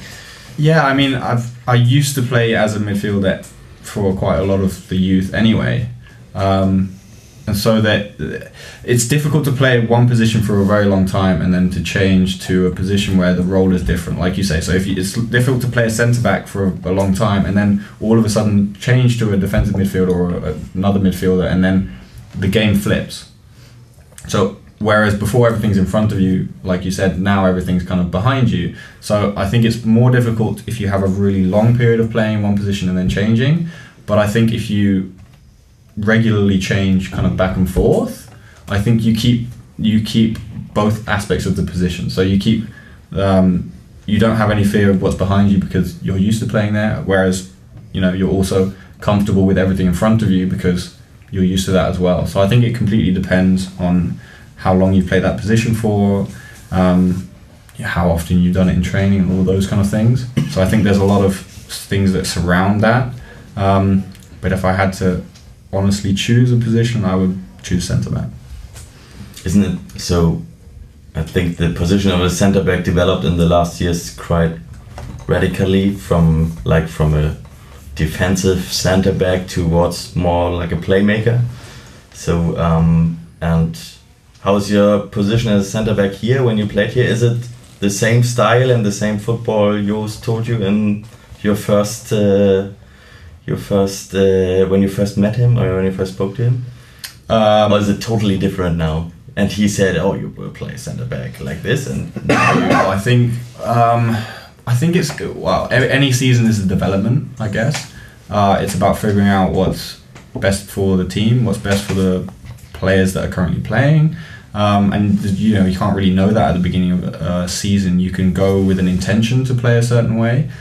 A game might be completely different to how you expected it to go, though. So um, you have to adjust and be able to adjust as a team, as a coach. Um, and I think, you know, when I first came here, I yeah, definitely we you know we tried to play that kind of football.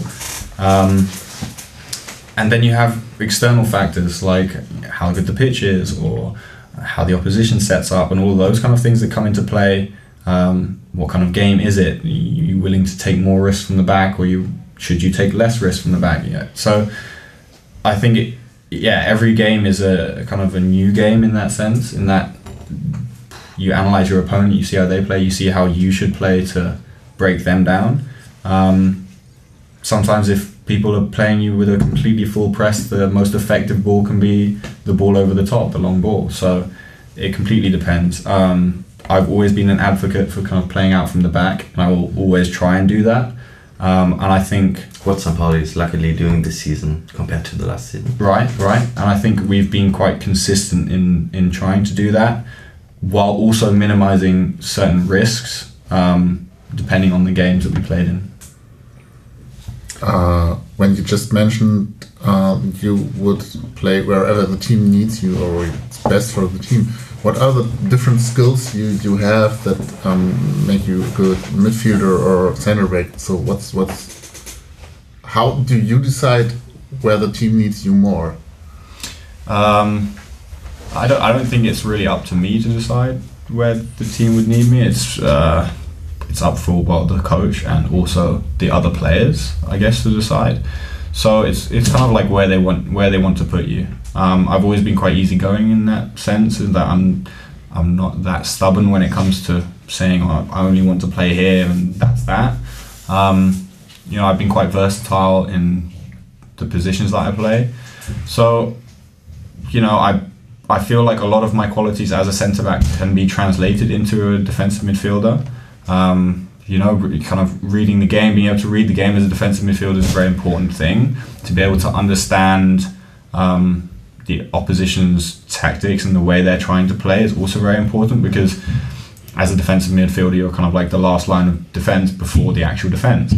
Um, I have a good kind of condition. I can, you know, I make a lot of meters. I can, um, I like to run and hunt down balls. You know, that's enjoyable for me to do on the pitch, and that's also what a defensive midfielder needs to do.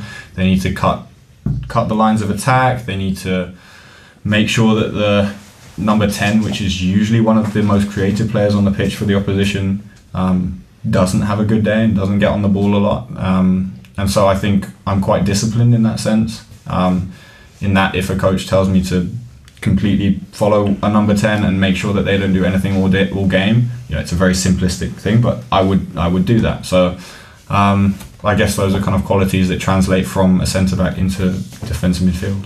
Okay. Then let's see in which position Jos will put you in the team on Sunday. Thanks a lot for your time. It's been really, really great. Very well. And uh, we probably will make a date uh, later on for next year, and then we do that in German. Of course. Yeah. Yeah, thanks a lot, and uh, all the best for you, and hopefully also for the Euros. Thank you very Um, much. I hope so. We'll all press our thumbs. Perfect. Thank you very much. Thanks. Thanks a lot. Immer ist die Sicherung des HSV, Spielmacher Schaub. Oh, jetzt dazwischen wieder Miyaichi. Und das ist eine 2 gegen 2 Situation für Henk Fährmann gegen Van Drongelen. Nee, Fährmann kommt vorbei an Van Drongelen. Fährmann im 16er. Fährmann schießt. Tor! Tor! Fährmann! Ja! Fährmann überlupft den rausstürzenden Heuer Fernandes. Fährmann blieb auf der Außenlinie rechts, also nicht innen. Und Van Drongelen kann Fährmann nicht hindern. Fährmann schießt das 1 zu 0.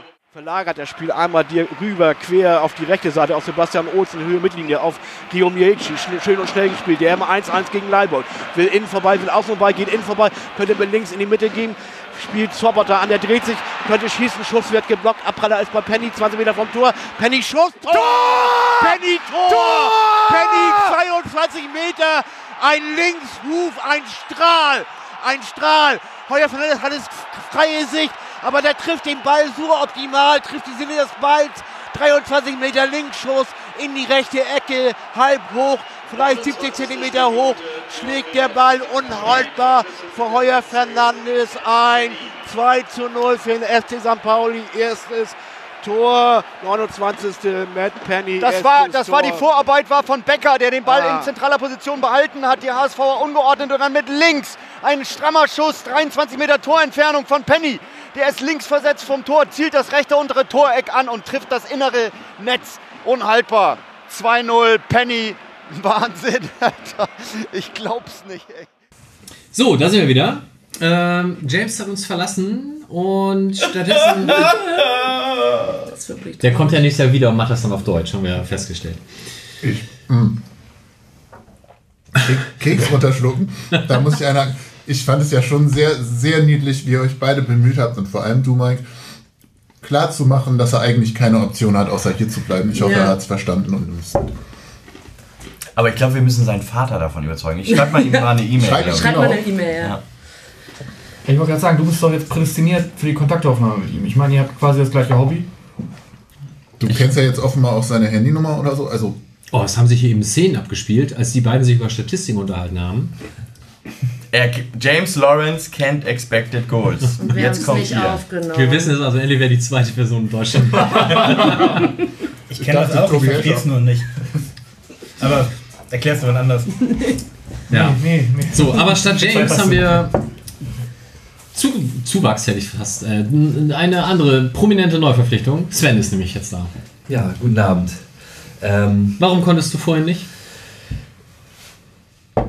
Ich Egal. Hab, äh, ja, genau, nein. Ich war gerade beim Ständigen Fanausschuss. Ähm, den Termin habe ich unabsichtlich so gelegt. Eigentlich hätte ich, mir, hatte ich mir vorgestellt, mit meinen Englischkenntnissen hier zu brillieren heute Abend. Leider ist das dann dazwischen gekommen.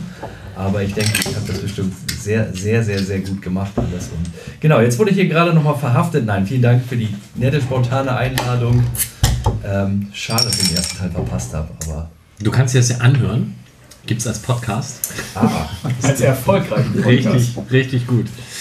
Genau, und alle anderen, die hier sitzen, habt ihr vorhin schon gehört. Wir machen es jetzt trotzdem einmal ganz kurz in die Runde und jeder sagt ganz kurz, was Ihnen am, beim Derby am besten gefallen hat. Tim, fang an. Boah, ey, jetzt kommst du mit so einer Frage und Ja, geil, ne? ich bin überhaupt nicht vorbereitet.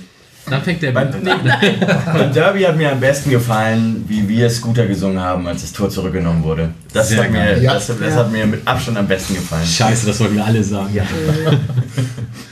ja Sven, was war dein Genau, das Highlight? wollte ich tatsächlich auch Ah. gerade sagen. Und dann sage ich jetzt mal, die Feierei hinterher rund um den Paulinenplatz war natürlich auch eine, noch sehr schön im Nachhinein.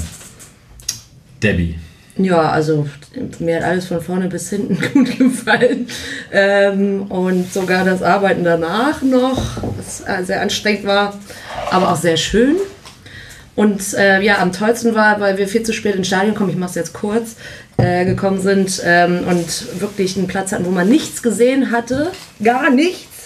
Und dann die äh, drei, die da standen, äh, vor mir äh, ja, Bier holen gegangen sind und ich dann den besten Platz auf der ganzen Welt hatte und wirklich jedes einzelne bisschen dieses Spiels gesehen habe. Es war so, hat alles so geklappt einfach. Irre.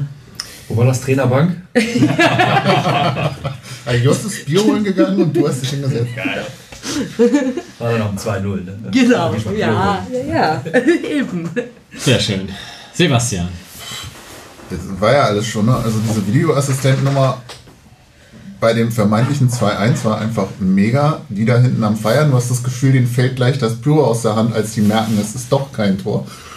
Ähm, aber wie gesagt, hatten wir ja schon. Ich war abends noch auf einer Geburtstagsparty von einem HSV-Fan, das war auch ganz nett. Dann irgendwie neutral gekleidet da angekommen, Hoodie ausgezogen und dann St. Pauli ähm, Polo untergehabt. Die Blicke haben mir gereicht, das war gut. Sehr schön. Julian. Ja, mir hat das Ganze so ein bisschen einen Perspektivwechsel ermöglicht. Nämlich, Jetzt sind wir sehr gespannt. ja, ich habe gemerkt, also so müssen sich Fans erfolgreicherer Vereine fühlen, wenn das, Ganze, wenn das Ganze einfach schon so ein bisschen zur Routine wird. Also so stelle ich mir eine Meisterschaft als Bayern-Fan vor, irgendwie geil, aber auch gar nicht mehr so außergewöhnlich. Und das irgendwie das Großartigste daran. Das ging aber schnell bei dir mit dem gar nicht so Ja. außergewöhnlich. Naja, also ich habe also ich hab in meinem Leben sechs Profi-Derbys geguckt. Davon haben wir drei gewonnen und nur eins verloren. Okay, dich behalten wir. Das ist eigentlich eine ganz gute Quote. Johnny.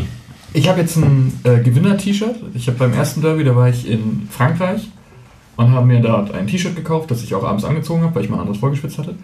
Und habe mir gedacht, Fußballfans sind ja immer so Gewohnheitstiere. Äh, das T-Shirt ziehe ich halt wieder an. Und das funktioniert. Also wenn dann nochmal ein Derby ansteht, muss ich auch wieder dieses T-Shirt anziehen, dann funktioniert es. Ich habe es zu Hause auf der Couch verfolgt, weil ich ähm, weil wir erstens nicht genügend Karten bekommen haben, dass wir das alle verfolgen hätten können. Deswegen haben wir die in den Pott gehauen. Und ähm, zweitens auch da nicht hin will. Also als James sagte, naja, pf, hör mal, das ist halt da, da draußen, da will ich halt auch nicht hin. Das kann ich verstehen. Ich finde, das ist ein ziemliches Drecksloch und ich werde die Preispolitik dieses anderen Vereins nicht unterstützen.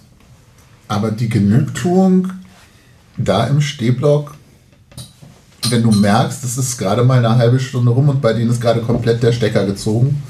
Und was, was Mike meinte, das ist, glaube ich, in der ersten Hälfte irgendwann auch so, ne? Du, du weißt, das Ding ist jetzt durch. Ich hatte Und wir verlieren das nicht mehr. ich, das muss ein sehr exklusives Gefühl im Stadion gewesen sein, denn ich hatte das auf der Couch sitzen nicht. Das hatten um mich rum aber noch ein paar so. Das ist auch völlig in Ordnung, aber ich bin dann, ich bin dann auch dieses nervöse Wrack, deshalb. Ich musste zwischendurch auch aufs Klo und ich bin heimlich sitzen geblieben, weil ich mir noch nicht, ich habe mir nicht wieder getraut, reinzugehen, um zu gucken, wie es dann steht, weil ich dachte, wir haben schon mal 2-0 von- 2-0 geführt und das nicht zu Ende gebracht. Also ich war da nicht so. Die, die Gedanken hatte ich auch, aber das Spiel gab das irgendwie nicht her. Die waren nicht wie Karlsruhe aus irgendwelchen. Ich kann es dir nicht mal rational begründen. Die ne? ersten 10, 15 Minuten waren die halt klar besser. Ja, na logisch. Keine die ersten Ahnung. 10, 15 Minuten dachte ich auch, wir kriegen übel aufs Maul. Ja, keine Ahnung, wie das funktioniert, dass ist der Ball nicht reingegangen. Aber mein, Mitna meine Mitnahme aus diesem Derby ist, dass das mit dem T-Shirt funktioniert. Ähm, und das, das Ergebnis nehme ich als was Schönes auch mit. Ja. Okay. Ja, was sage ich denn jetzt? Die guten Sachen habt ihr gerade schon gesagt. Dann nehme ich tatsächlich äh, den, den Tag als solchen von Anfang bis Ende, so ähnlich wie Debbie das schon gesagt hat. Und vielleicht noch den Punkt zusätzlich morgens um 8.30 Uhr im strömenden Regen sich vor der Südkurve zu treffen. Irgendwie alle so, oh, was wird das heute? Und dann gehst du auf die Stufen der Süd, sinkst dich da ein und hast irgendwann dann doch so das Gefühl, das wird heute richtig gut. Und so kommt es dann auch. Also das hat sich dann tatsächlich durch den Rest des Tages getragen. Gut. Ja, ich bin jetzt tatsächlich gespannt, ob Johnny recht behält, indem wir jetzt einfach die Sendung in 10 Minuten abhandeln, weil wir jetzt tatsächlich über das Derby schon so viel gesagt haben. Aber wir haben ja noch so ein paar Themen, die wir backern wollen. Wir werden gleich auch noch über den Herrn Hopp bzw. den DFB sprechen. Und bevor wir das tun, bedanken wir uns natürlich ähm, nochmal bei allen ganz herzlich, die den Unterstützen-Button auf unserer Webseite gefunden haben. Das werden auch tatsächlich monatlich mehr. Und wir sind da sehr, sehr, sehr begeistert.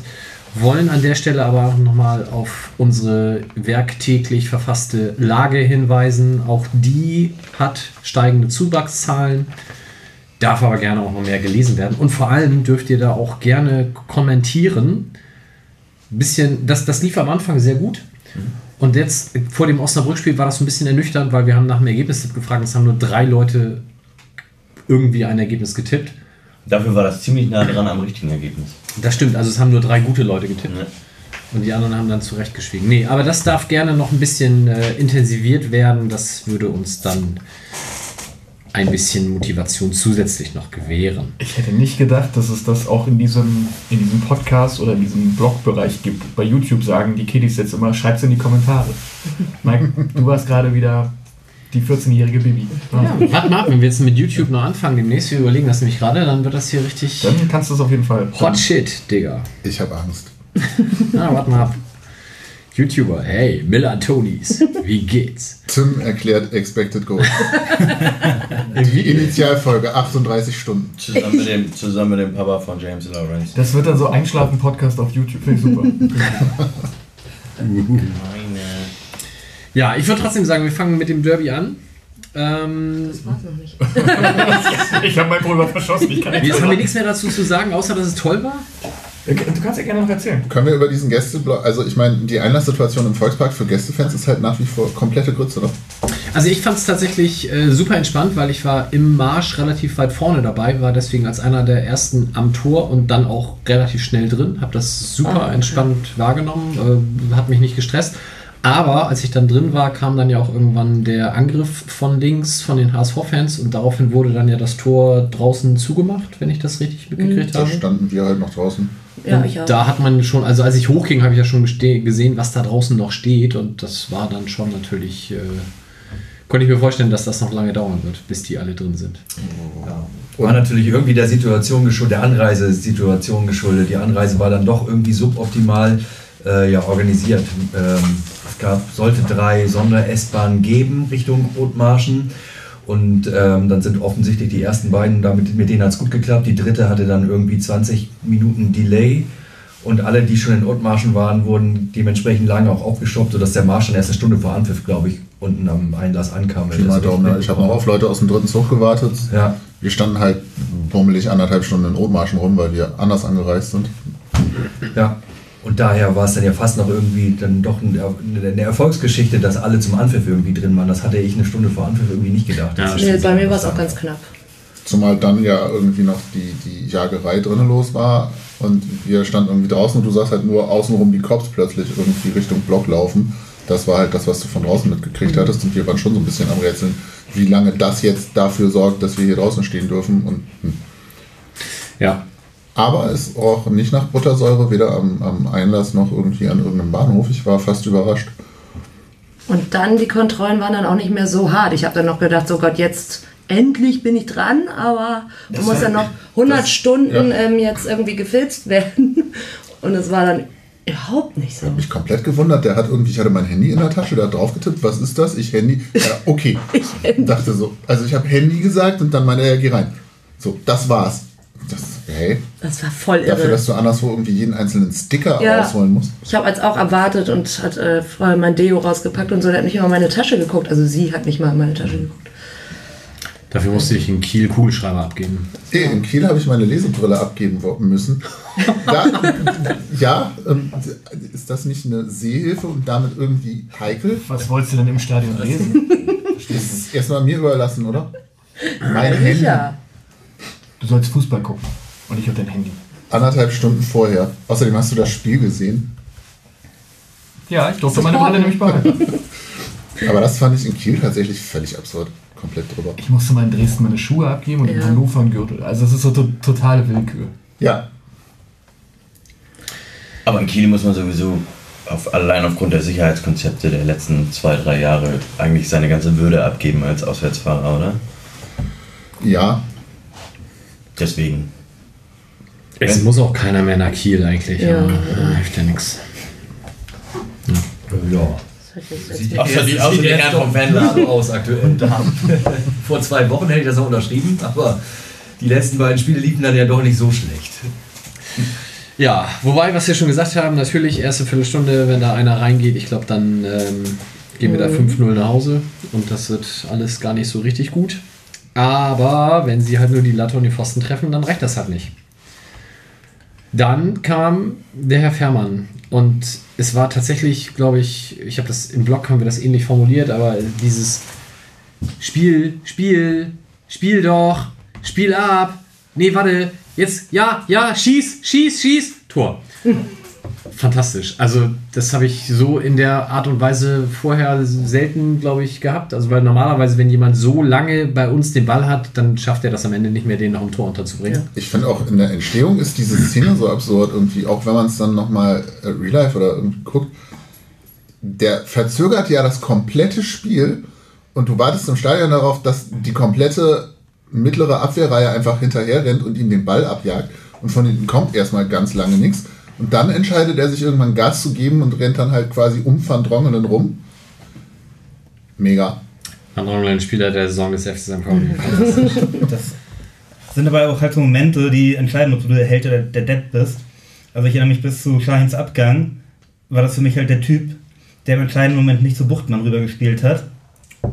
Ähm, ja. Ja, so hätte das bei Fährmann auch enden können, aber er zieht es halt durch und macht den rein. Und natürlich Riesenkompliment an Miyachi für das Dazwischenlaufen und Abfangen des Balles. Das war Wahnsinn. Der läuft da gefühlte 30 Meter und SV ist irgendwie drei Meter am Ball oder so. Ja, ich glaube, der kann gar nicht so furchtbar viel machen in der Situation, weil er kann halt auch nicht so furchtbar viel weiter entgegengehen, weil dann läuft er unter dem Ball durch. Ähm, und der Pass war jetzt, würde ich auch nicht sagen, scheiße, der war halt relativ weich gespielt und halt in so halb hoch ist auch immer nicht gut. Aber wenn du das Standbild siehst von dem Moment, wo der ausholt zum Spielen, wo da Miyachi steht, dann rechnest du auch nicht damit, dass der da noch dazwischen ja, kommt. Einsatz in der richtigen Zeit. Ja, so, das war schon mal unglaublich Teil 1 und dann kommt wirklich. Hast du das, ganz kurz bevor du es beendest, hast du das mal im Fernsehen dann, dann gesehen? Ja, Das sieht so großartig aus, wenn der Van Drongelen hat noch irgendwas versucht und Henk Fährmann einfach nur sagt, nee, komm, lass es. Und den so einfach nur mit der Hand so leicht zur Seite wischt. So, als ob es ihn einfach gar nicht geben würde. Das ist großartig. ja. Wer, wer ist das, der dann noch von hinten kommt? Rand oder was? Der dann eigentlich auch nur noch zuguckt, aber. Letschert ist das gewesen. Ah, Hand hatte ja seinen großen, großen Auftritt nach dem Spiel. Es ist nichts passiert, Ja. sondern wir haben nur das Derby das verloren. Derby verloren. Uiuiuiui. Ui, ui, ui. Achso, und vor dem Spiel habe ich total vergessen, etwas, was sehr, sehr selten vorkommt. Tim und ich haben das Spiel ja zusammen geguckt, aus dem Blog heraus. Da hast du Das kommt sehr, sehr selten vor, ja. Das stimmt. Also selten. Ähm, was war denn deine Reaktion auf die Aufstellung? Ah ja, Doppelspitze, ja, war super. Äh, ja, ich habe mich ein, ein wenig gefreut. Schon vor dem Spiel. Ja, ist halt gut, wenn du die PS dann auch mal auf den Platz bringst. So, zumal die beiden sich ja auch, finde ich, sehr gut ergänzen. finde ich auch, ja. Und die Dreierkette hast du auch früh erkannt. Und um ich mich hoffe, gegen Sandhausen nehmen wir die wieder und dann nehme ich mit James Lawrence in der Dreierkette. Wobei James hat vorhin gesagt, er glaubt nicht daran, weil er nicht glaubt, dass Leo Östiger nach rechts außen geht dann in der Innenverteidigung. Aber ja, Dreierkette hat man jetzt auch gegen Osnabrück gesehen. Das ähm, scheint momentan das Mittel der Wahl zu sein für, die, für das Team. Und dann mit Doppelspitze ja, das musst du auch erstmal, da musst du als gegnerisches Team auch erstmal mit klarkommen, wenn Fährmann und Diamantagos da vorne drin sind. Wer soll die Doppelspitze dann komplettieren, wenn Fährmann nicht kann? Ja, soll das ist dann halt die Frage, ob du dann wieder, ich glaube, Diamantagos macht das schon ganz gut. Also der ist ja, ey, den würde ich so an die Wand schreien, wenn der nicht bei uns spielen würde, der Typ, ne? Also, also halt ein Arschloch. Ist halt ein Der mega ist, Arschloch. der, ist der Platz, Marc ne? Schnatterer des, des, äh, vom FC St. Pauli. Ja, nee, aber Schnatterer, Schnatterer, nein, also Schnatterer ist ja nicht so ein, so ein ist Motz. Marcel Der Rath. ist schon ein Wichser. Schnatterer ist ja fußballerisch nicht so gut. Sehr diplomatisch. Nee, sowas wie Marcel Rath hatten wir früher. Oder also in Abstufung vielleicht auch noch Thomas Meckle, der war auch unangenehm, aber ich finde so gerade vom, vom Spielertyp ist ja. Also was, was Diamantakos halt unheimlich geil macht, ist dieses langer Ball. Er sieht ungefähr, wo der runterkommt und springt dann einfach in diesen Raum rein, egal ob der Verteidiger da steht oder nicht. Macht das aber so clever, dass der Schiedsrichter das nicht abpfeift. Das ist fantastisch. Also finde ich sehr stark. Ja, und dann fiel das 2-0 durch Matt Penny, wo glaube ich auch in der Situation die wenigsten, also wahrscheinlich haben viele geschrien, schieß, aber ich glaube, es hat keiner damit gerechnet, dass er das A tut und B dann auch noch trifft. Kann man mal machen. Kann man machen. Aber das er trifft, hat man im Moment des Schusses irgendwie dann schon gesehen. Das war so gut. Das war einfach, keine Ahnung, trocken, Bums, weiß ich nicht. Das war richtig geil. Ah, der Moment, wo der Ball den Fuß verlässt. Das ist im Übrigen vielleicht auch noch einer dieser schönen Momente gewesen. Dieser Blick in die ganzen ungläubig glücklichen Augen um mich rum nach dem 2 zu 0. Also, was zur Hölle passiert hier gerade? Wie großartig ist das bitte? Das war schon gut. Vor allem beim, beim, nach dem 1-0 hat man ja eigentlich gedacht, scheiße, es ist zu früh, so ungefähr. Ja, zumal da war auch noch nicht so klar, dass die ihre Power aus der ersten Viertelstunde nicht weiter rumbringen.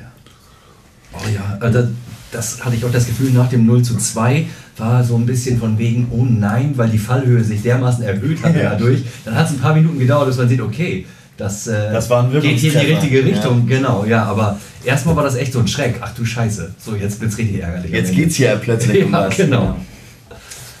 Ja, aber wunderschön auch der Aufkleber mit dem Schachmatt von Penny. Das ist unfassbar großartig. Ähm, du als Schiedsrichter, Ja, das nicht gegebene 3-0, war das abseits? Für mich nicht. Also aus, äh, es gibt ja zwei Zeitlupen im Endeffekt. Ähm, also vielleicht kurz für die, die das jetzt nicht mehr so präsent haben.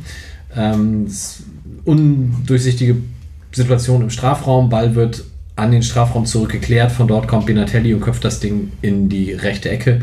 Und da steht Miyaichi halt im aus meiner Sicht passiven Abseits.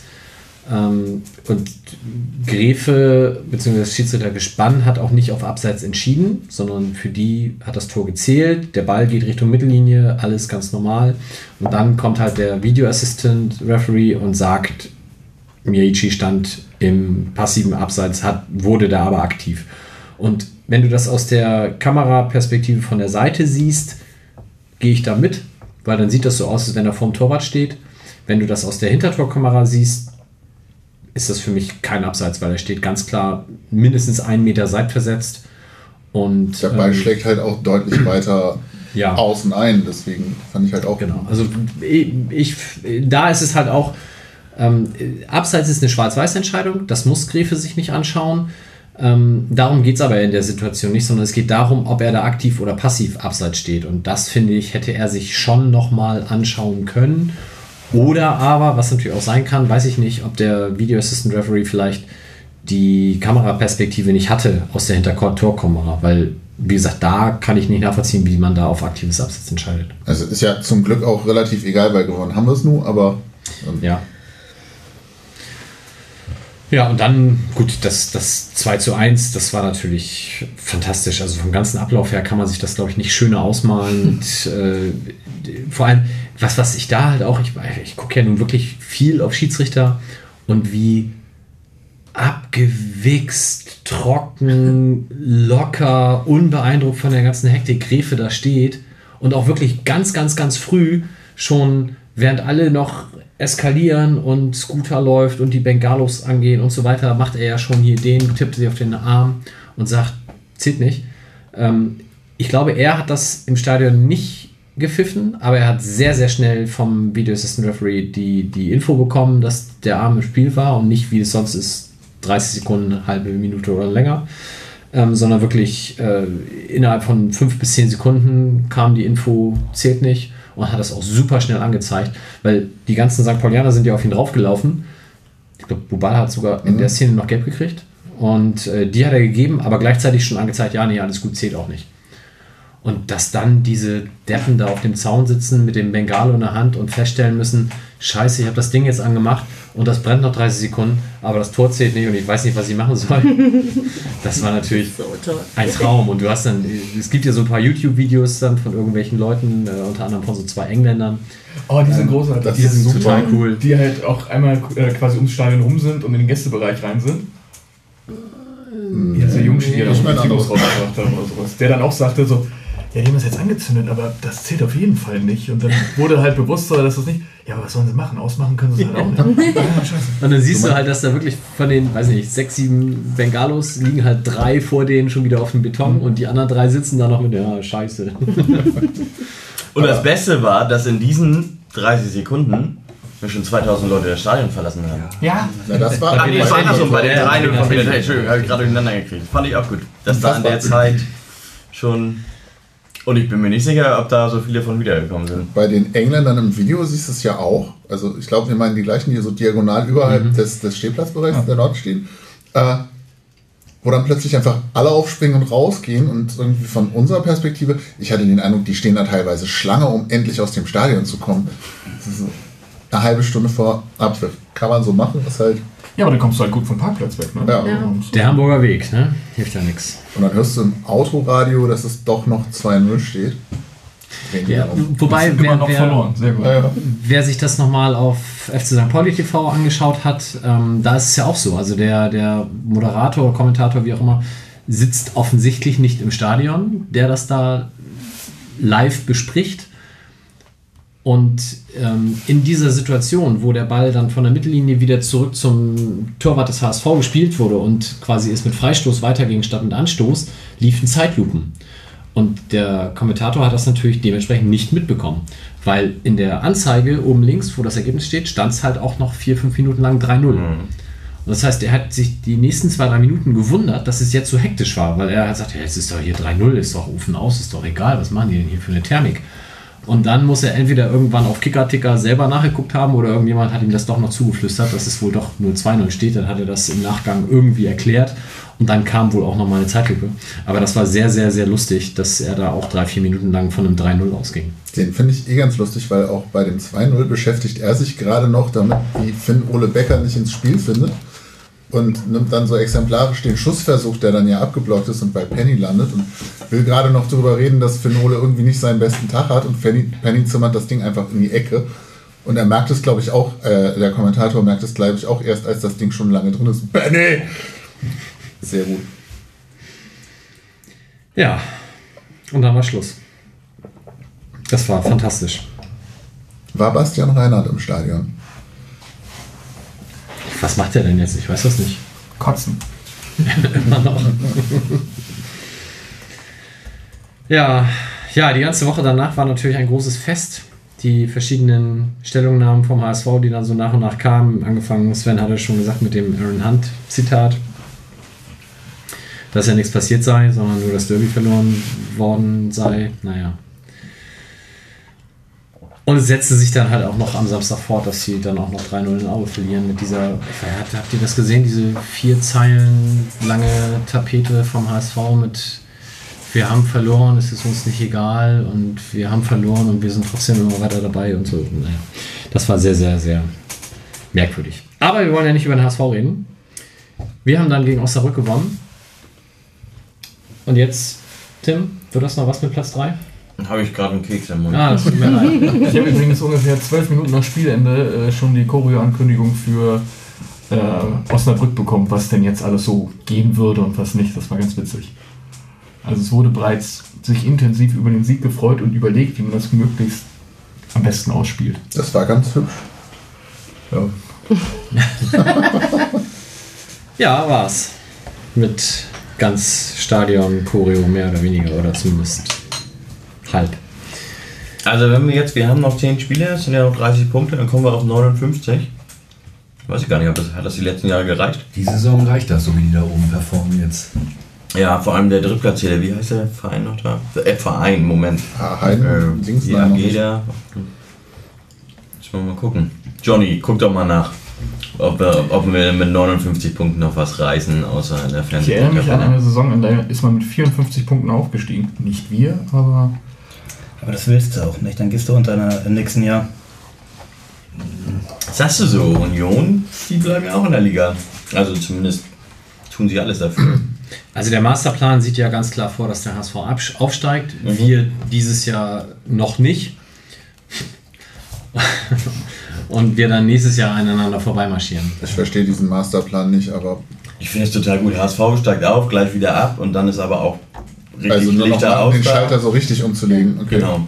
Und dann können wir auf dem Weg nach oben, wenn man sich trifft, kann man nochmal so ein bisschen Also runtertreten. ihr wollt dann auch Relegation gegen die, oder? Na, nein, nein, brauchen wir gar nicht. Brauchen wir gar nicht. Also das wäre natürlich schon der ultimative Also Mike will natürlich Sargnagel. Relegation gegen die. Sargnagel, ja. Aber ist jetzt wirklich so, ich habe mich, glaube ich, du hattest das ja gerade das Spiel vom HSV in Aue angesprochen. Wir wollen ja gar nicht so viel über diesen Verein reden. Aber das war das erste Mal, dass ich mich so gar nicht darüber gefreut habe, dass die verloren haben. Da stell dir mal vor, die steigen echt nicht auf. Oh nö. Das ist ja da wird ja auch langsam Julian hat ja vorhin schon gesagt, man gewöhnt sich dran. Aber irgendwann weicht dieser Gewöhnungseffekt ja auch nach Langeweile. Jetzt nächsten, schon wieder Derbys. Oh nö. Also Jetzt die mal lieber was anderes halt auch. Mal ein bisschen fahren wieder und so. Aber ich glaube, aus, auch wenn das dann die ganzen Offiziellen und so nicht sagen, ich glaube, wenn die nicht aufsteigen, dann wird es dann auch finanziell mal richtig eng. Also, Der Finanzvorstand hält übrigens Vorträge an der Hochschule, die sagen, äh, der sagt, Geld gewinnt, nee, Geld schießt Tore. Finde ich mal witzig, wenn der Typ das erzählt, das ist großartig. Also das Prinzip an sich funktioniert ja, aber wenn er sich dann hinstellt und erzählt, warum es wichtig ist, Investoren in den Fußball zu kriegen und sowas, dann geht man so, hi, du nicht. Ja, apropos Investoren, Jens Duwe ist heute bekannt geworden, wird Investor oder zumindest Berater bei Wacker Innsbruck, wo eine Hamburger Kaufmannsfamilie Investor wird. Ich bin, also Wacker Innsbruck grundsätzlich, glaube ich, sehr sympathischer Verein. Bin ich, Ist das nicht, gehören die nicht irgendwie mit Wacker Burghausen auch zusammen? das wäre mir neu, weiß ich nicht. Hab ich auch noch nie gehört. Nee. Ja, okay. Aber das äh, ja, kann man ja mal aus der Ferne dann begutachten. Gut, dann war Marsch zurück. Ich glaube, es war ein sehr, sehr, sehr ungewohntes Atmosphäre auf diesem Marsch. Also es war überhaupt nicht so himmelhoch jauchzend und alle am Trompeten und Singen und Tanzen und Juchaisasa, sondern es war so eine entspannte Ruhe und Glückseligkeit, die sich breit machte. Du sahst in lauter lächelnde Gesichter und alle so vor sich hin und jeder zum anderen, haha, war das lustig, als die das 2-1 geschossen haben und jeder so seine persönlichen Highlights nochmal erklärt und es war super nett. Und dann ist man nochmal mit der S-Bahn weitergefahren und dann sind einige Reeperbahn ausgestiegen, einige Landungsbrücken. Da wurde dann mal kurz gekesselt, aber auch das war alles sehr, sehr entspannt. Und dann ist jeder so seines Weges gegangen, was man dann abends noch so im Stadtteil machen konnte. Das war sehr cool. Also, wenn so ein Derby immer so wäre, könnte ich das schon jedes Jahr haben, aber meinetwegen können die auch jetzt gerne aufsteigen, ist nicht schlimm. Dann bleiben wir halt Derby-Sieg. Ja, finde ich auch. Möchte noch jemand was zu diesem glorreichen Tag ergänzen? Mir fehlen immer noch die Worte. Stillschweigende Glückseligkeit, sehr gut. Ja, dann, äh, weiß nicht, wir müssen auch nicht über den Hop sprechen. Es ist ganz viel gesprochen worden in den letzten Tagen. Wollen wir das machen oder beenden wir das, die Sendung hier einfach an der Stelle? Ich halte unseren journalistischen Auftrag immer noch für wichtig. Also ich glaube, wir sollten grob schon erzählen, was passiert ist, um auch die Leute abzuholen, die halt nur nur den Millanton. einseitige Presseberichterstattung. Ich glaube, grundsätzlich sind wir uns über das Thema einig. Das, Das werden wir jetzt herausfinden. dann fang bitte an. Ich finde, Dietmar Hopp ist ein Ehrenmann, um mal Rummenigge und Hönes zu zitieren. ich habe hier immer noch den zweite Bundesliga-Tabellenrechner vor mir, um zu gucken, ob deine Aussage von eben stimmt. ah, okay. Dann, deswegen erzähl du erstmal. Du kamst doch jetzt hier mit unser Auftrag und so. Ja. Also, Mike, bitte. Was macht seine Mutter denn vom Beruf? Ich habe dich doch gebeten, das nicht zu fragen. Ist es nicht eigentlich auch komplett egal, ob Dietmar Hopp nun ein Ehrenmann ist oder nicht? Darum geht es ja eigentlich in der Diskussion auch gar nicht so wirklich. Das ist schon mal der erste wichtige Satz, dass es nämlich gar nicht genau darum geht. Das ist, glaube ich, schon mal für viele gar nicht so bewusst.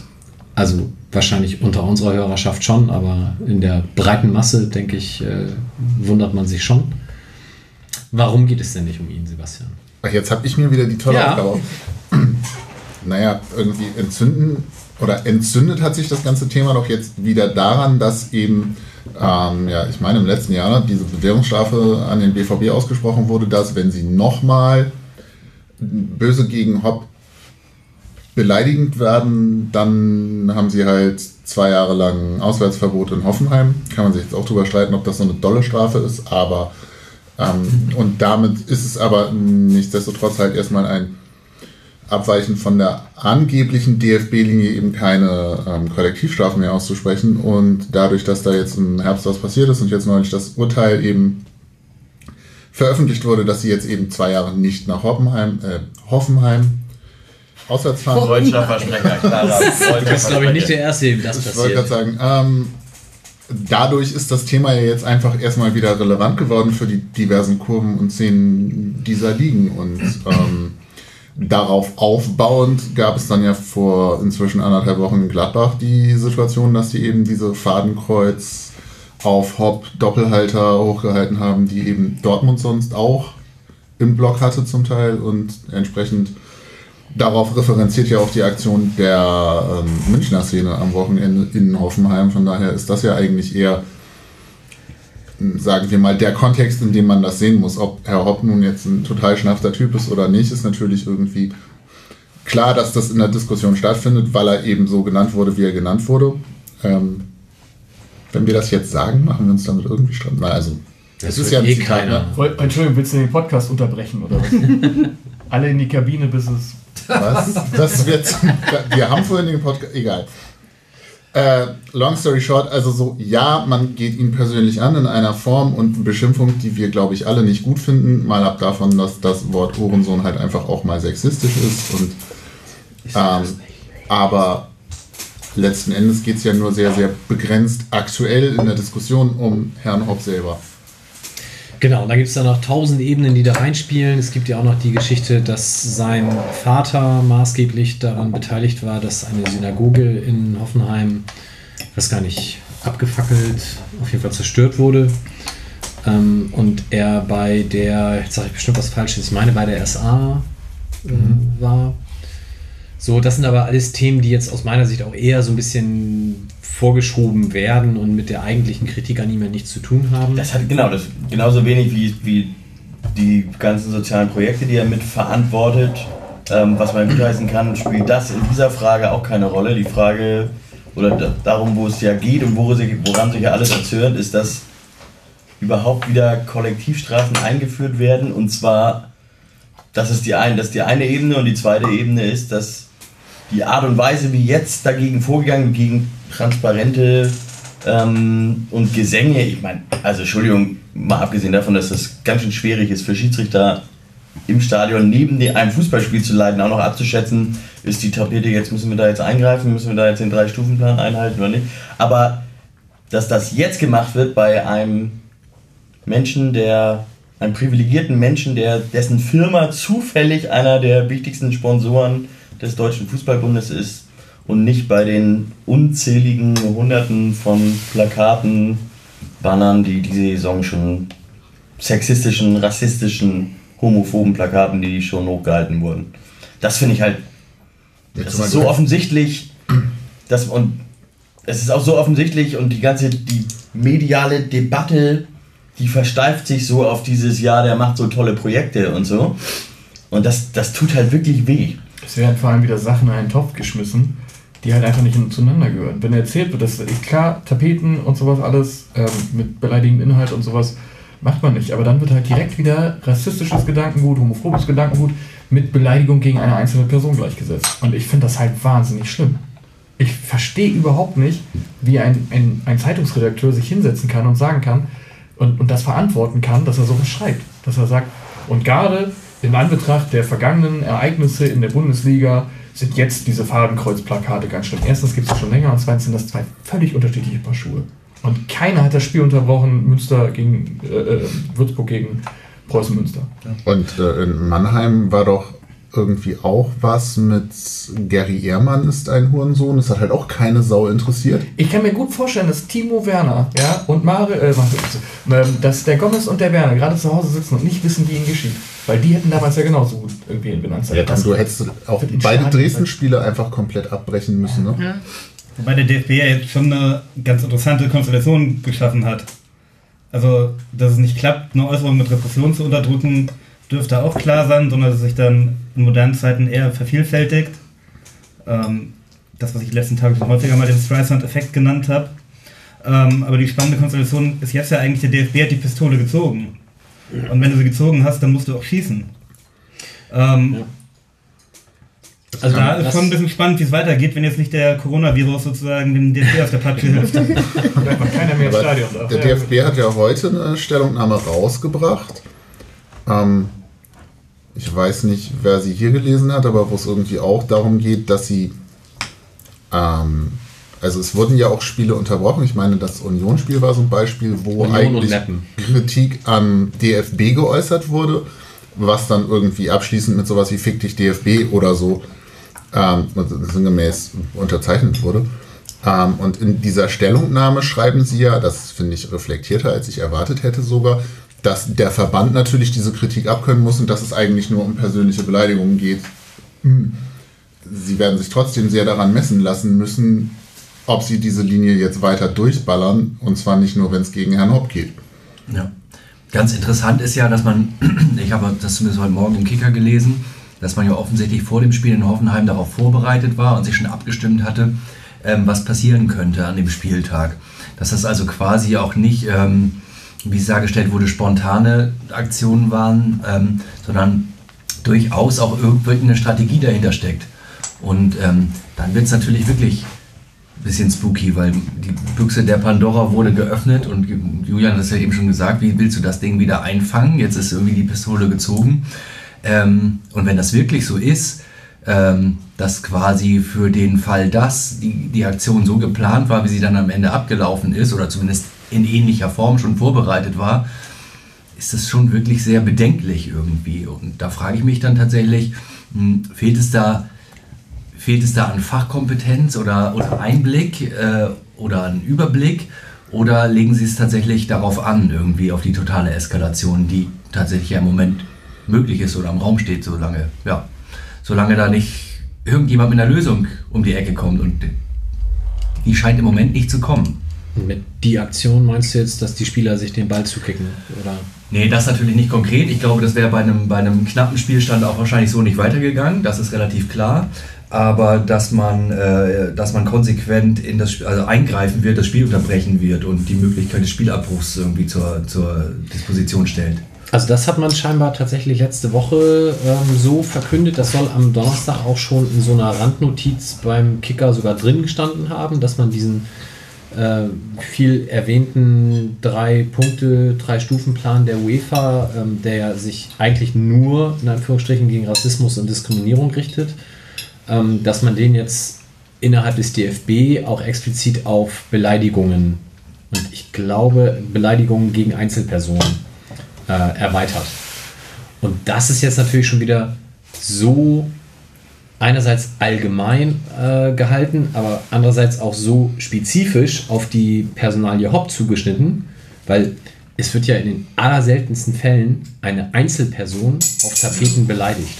Es ist immer ein Diss zwischen Fangruppen und der ist in vielen Fällen halt einfach auch platt, oftmals rassistisch oder sexistisch, aber ich würde schon ganz gerne jetzt mal sehen, wenn wir jetzt am Wochenende gegen Dresden spielen würden und der von dort bekannte Niveau-Limbo weitergeführt worden würde, ob das reicht, um das Spiel zu unterbrechen. Oder ob das dann wieder, ja, das diskriminiert keine zugreifende Person. Und deswegen muss ich da nicht unterbrechen. Ja, zumal die Argumentation bei dem, Gott, ich kriege es jetzt nicht mehr richtig zusammen, aber Schalke-Hertha-Spiel, warum das dann nicht unterbrochen war, war ja auch irgendwie, ja, der Schiedsrichter hat es halt nicht mitgekriegt und dann erst 20 Minuten später und dann kannst du ja auch nicht mehr reagieren, so, ne? Irgendwie mit Ach so, Sache. meinst Genau, du? Torunariga. Ähm, und das wirkt, es wirkt halt alles gerade noch sehr an den Haaren herbeigezogen, damit sie eben am letzten Wochenende gegen diese Hauptnummer vorgehen können.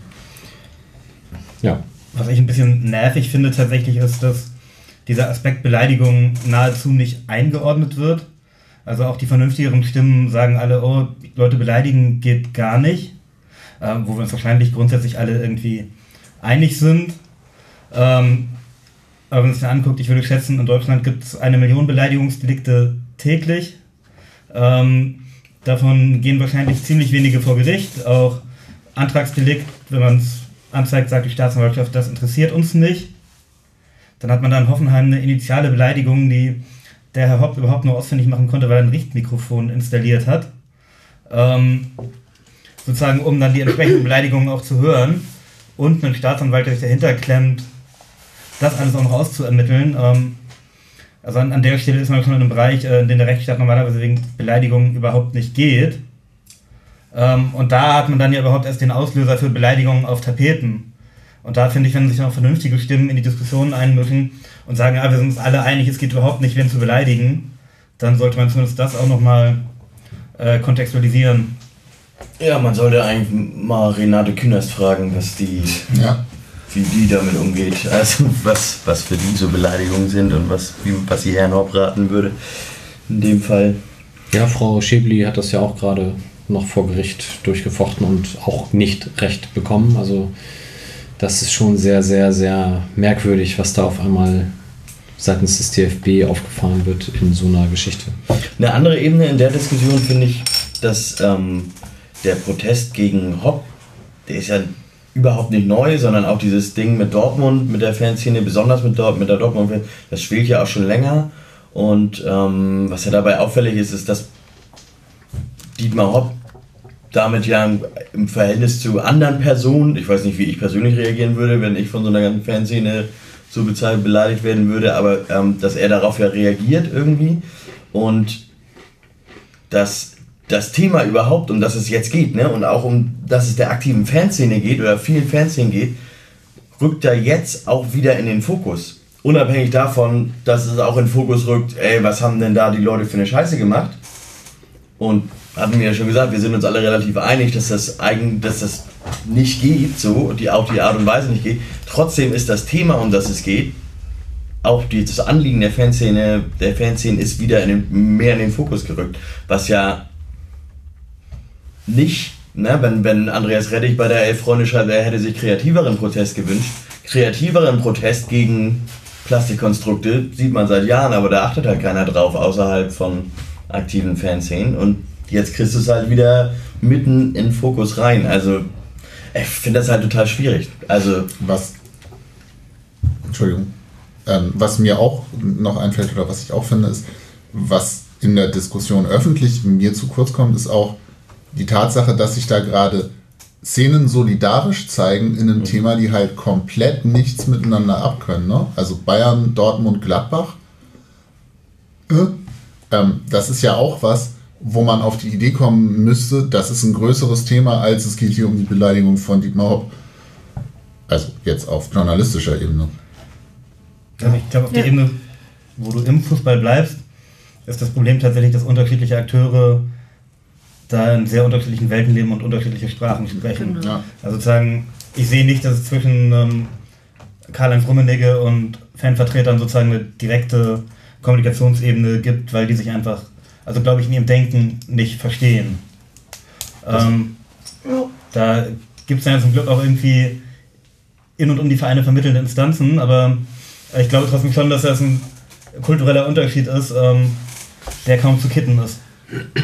Das denke ich auch. Das wird irgendwie sehr, sehr schwierig werden, aber es ist schon spannend, jetzt mitzu, mitzuerleben oder live vorgeführt zu bekommen, ähm, wie weit diese Welten dann doch auseinander sind. Ne? Wie oft du irgendwie von den ähm, von den sportlich Verantwortlichen so diese Klischeesätze hörst, wie von wegen, was, macht, was soll denn das ganze Theater? Wir wollen ja alle nur schön Fußball gucken. Dass, wenn sie das wirklich glauben und denken und vielleicht für sich auch so sehen, dann ist es ja völlig in Ordnung. Aber wenn sie wirklich der Meinung sind, also es, es zeugt davon, dass sie keine Ahnung haben, was eigentlich so in Fanszenen los ist. Und natürlich sind die Leute alle irgendwie Fußball interessiert, aber es gibt natürlich übergeordnete Themen und es ist ein ganz anderes Fußballerleben. Und ähm, die, die schönen Doppelpässe sind in den meisten Fanszenen jetzt nun mal einfach nicht der zentrale Punkt, weswegen das Stadion besucht wird, sondern ähm, es es gibt viel mehr darüber hinaus. Dieser ganze Kosmos scheint da vielen ziemlich unzugänglich zu sein und ziemlich unbekannt zu sein. Von daher wird es sehr schwierig werden, dieses Thema irgendwie wieder aufzulösen oder dazu einer vernünftigen Lösung zu kommen. Wobei es gibt ja auch in der, in der medialen Diskussion ganz vernünftige Stimmen. Ich erinnere mich zum Beispiel, es gab einen sehr, sehr guten, also einen ziemlich guten Kommentar auf jeden Fall in der Zeit. So, also ähm, da ist es, da ist ja Hopfen und Malz nicht verloren. Auf der anderen Seite weiß ich nicht, wenn man irgendwie so Kicker liest, hatte ich ja vorhin schon erzählt, ich habe heute Morgen im Kicker, in meinen Kicker reingeguckt und ich glaube vier, fünf Seiten ähm, behandelt die Zeitschrift das Thema und ähm, was ich am allerschlimmsten fand, dass wirklich äh, kein Artikel und kein Kommentar ohne das Wort Rassismus auskommt in diesem Zusammenhang. Also das ist, das, das finde ich wirklich wahnsinnig unerträglich. Also wir sind uns alle darüber einig und wir beschäftigen uns ja mit der Materie auch schon seit Jahren, dass Rassismus ein Thema im Fußball schon immer war und auch immer noch ist und ein wirklich ganz äh, wesentlich, äh, dass, es, dass es eine Thematik ist, an der man immer weiterarbeiten muss. Ähm, aber der Kontext, in den das jetzt gesetzt wird, mit den Protesten jetzt ganz konkret von, von der Schickeria äh, beim Spiel, allein, dass man diesen Kontext setzt, wenn der überhaupt nicht vorhanden war, ist halt vollkommen falsch. Und das war ja auch. Es versucht halt die, die gesamte oder auch gute Teile von Fanszene, die natürlich sich auch fragwürdig verhalten, mal äh, irgendwie zu diskreditieren und äh, in den Dreck zu ziehen. Das ist eine sehr billige Methode irgendwie von der öffentlichen Polemik, die da irgendwie gefahren wird, die auch finde ich, ziemlich gefährlich ist irgendwie. Weil gerade Szenen wie München, die natürlich auch nicht, da ist auch nicht alles Gold, was glänzt, ne? aber die haben wirklich in den letzten Jahren so dermaßen aktiv sich äh, auf dem Gebiet eingesetzt und progressiv eingesetzt, antirassistisch ähm, gearbeitet, haben den Julius Hirsch-Preis gewonnen. Ähm, Genau, das wird natürlich, aber dieser Kontext wird immer gesetzt. Ah, diese die Beleidigung und der Rassismus, schlimm, schlimm, schlimm beim Fußball. Nee, sind zwei völlig verschiedene Paar Schuhe, auch wenn die Beleidigungen konkret so scheiße waren. Aber es ist halt echt ein sehr gefährliches Spiel, was da getrieben wird. Ich glaube, das war ja auch äh, in meiner Wahrnehmung was, was das dann in der Diskussion so hochkochen hat lassen, dass eben ganz viele Menschen, die sich antirassistisch, antisexistisch seit Jahrzehnten teilweise einsetzen, dann plötzlich im Prinzip das als Schlag ins Gesicht empfinden, dass jetzt halt wegen dieser Lex Hop oder Causa Hop da plötzlich was passiert, während du irgendwie dir Jahre vorher irgendwie einfach den Mund fusselig redest und den Arsch aufreißt und es, es ändert sich halt nichts. Und jetzt ist da, sorry, ein älterer, weißer, sehr wohl situierter Herr, der sich beleidigt fühlt und plötzlich geht es dann doch. Ähm, das ist ist ja dann nicht nur dieses ins Kontext setzen, was jetzt in den ganzen Artikeln passiert und in den ganzen Stellungnahmen im Sinne von, ja, und das kann man doch nicht machen, weil das wäre genauso schlimm. Nee, ist es nicht. Sondern halt auch die, die Kontextualisierung über Handlungen einfach, die da ja auch komplett aus dem Ruder läuft gerade. In, in Relation zu dem, was bei anderen subjektiv empfunden viel schlimmeren Dingen irgendwie alles nicht passiert. Ja, aber das, was, was Sven auch sagt, ähm, passiert halt immer weiter. Also der Kicker macht irgendwelche komischen Brücken auf. Herr Keller, DFB-Präsident, sitzt im Sportstudio und erzählt irgendwie, dass die Niederlande und England nur deswegen so viel gegen Rassismus tun, äh, weil es da halt nötig ist im Gegensatz zu uns, ja. wo man nur innerlich zusammenbrechen kann. Der DFB hat in dieser Stellungnahme, die Sebastian vorhin schon erwähnt hat, heute wieder die Brücke geschlagen zu den Vorfällen in Hanau und dass man doch direkt danach nicht so was machen könnte, wo man auch nur denken kann, Alter, das gibt's doch gar nicht, dass ihr diese Zusammenhänge herstellt. Wirklich völlig abstrus, völlig wahnsinnig. Und ähm, aber sie kommen ja damit durch. Und wenn man die meisten Medien am Samstag gelesen hat, ähm, das war ja ein Betroffenheitsjournalismus. Äh, also da sind ja offenbar irgendwelche Kinder geschlachtet worden auf dem Spielfeld. Anders kann man das ja kaum noch darstellen. Und wenn man gesehen hat, wie Herr Rummenigge fast mit Tränen in den Augen Herrn Hopp in den Arm genommen hat auf der Tribüne und die beiden dann Hand in Hand an den Spielfeldrand marschiert sind, begleitet von Standing Ovations des Hoffenheimer Publikums. Äh, Entschuldigung, aber also kaltes Kotzen trifft es dann gerade noch mal eben so. Also das war schon echt beschämend. Und hat Sven vorhin auch gesagt, ich hätte gerne mal gesehen, wenn das noch 0-0 gestanden hätte. Ob die sich dann da auch 13 Minuten hinstellen, um den Ball zu schieben.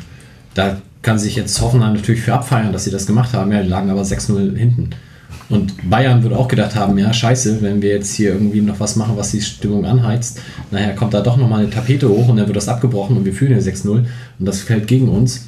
Ist auch blöd. So, also gut, ist jetzt alles müßig, weil es auch alles Spekulation, aber dieser, dieser Samstag, wer das wirklich live oder auch im Nachhinein in der Sportschau verfolgt hat, dieses Spiel Hoffenheim-Bayern, das war so zum Fremdschämen und es war einfach nur ganz, ganz, ganz erbärmlich. Die gute alte Sportschau. Das war wirklich, das war ja so ein bisschen wie Footballs 9-11, wie das kommentiert wurde. Ab, ab heute wird nichts mehr so sein, wie es jemals Ja, war. ja. Und meine absolute Lieblingsszene war, wie ein paar Hoffenheimer Fans beim Spielstand von 0 zu 6 unten am Zaun standen und einen Spielabbruch ähm, äh, gestisch eingefordert haben. Meine Güte. Man, glaub, Und es wurde sehr wohlwollend kommentiert. Ja. was man, glaube ich, extra nochmal betonen kann und sollte, ist sozusagen, dass es eigentlich im Kern auch ein ziemlich demokratisches Anliegen ist.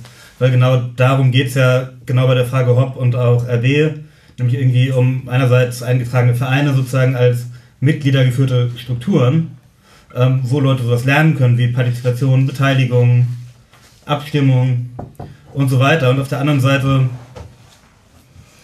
irgendwelche KGAAs, die von Investoren einzeln gelenkt werden oder zu Anteilen einzeln gelenkt werden.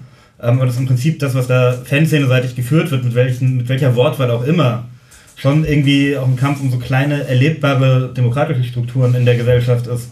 Also eigentlich müssten den allen irgendwelche Demokratiepreise hinterhergeworfen werden. Ja, das wird wahrscheinlich nicht passieren. Wahrscheinlich nicht. Gut, ich denke, wir haben das allumfassend und relativ ausführlich behandelt. Und Allumfassend sicher nicht, aber ausführlich auf jeden Ja, Fall. ausführlich und wahrscheinlich ist auch inzwischen tatsächlich auch außerhalb dieses Mediums so ziemlich alles gesagt worden, nur halt noch nicht von jedem. Ähm, aber es gibt da, glaube ich, viele lesenswerte Artikel zu inzwischen, was am Samstag, glaube ich, noch durchaus anders war, als äh, da nur die eine Seite beleuchtet wurde. Was wir jetzt völlig vergessen haben, und es ist mir sehr unangenehm, ist, wir haben vergessen uns zu bedanken, A, bei der Kervida Kreativbrauerei und B, bei Emmaus Konditorei. Wir werden beide verlinken. Wir müssen auf jeden Fall nochmal sagen, dass dieser Cheesecake mit Himbeeren ein Gedicht war. Ganz, ganz großartig. Und äh, das Bier hatte Johnny vorbereitet, zumindest nochmal einmal zu erwähnen, welches wir bekommen haben. Äh, wir haben neben dem Roadrunner und dem Übernormal Null, was beides äh, alkoholfreie Biere sind, das eine kennen wir schon als das alkoholfreie IPA, das Übernormal Null. Und der Roadrunner ist neu, das ist quasi ein Coffee Stout, da können wir nachher viel, äh, nächstes Mal noch viel zu erzählen.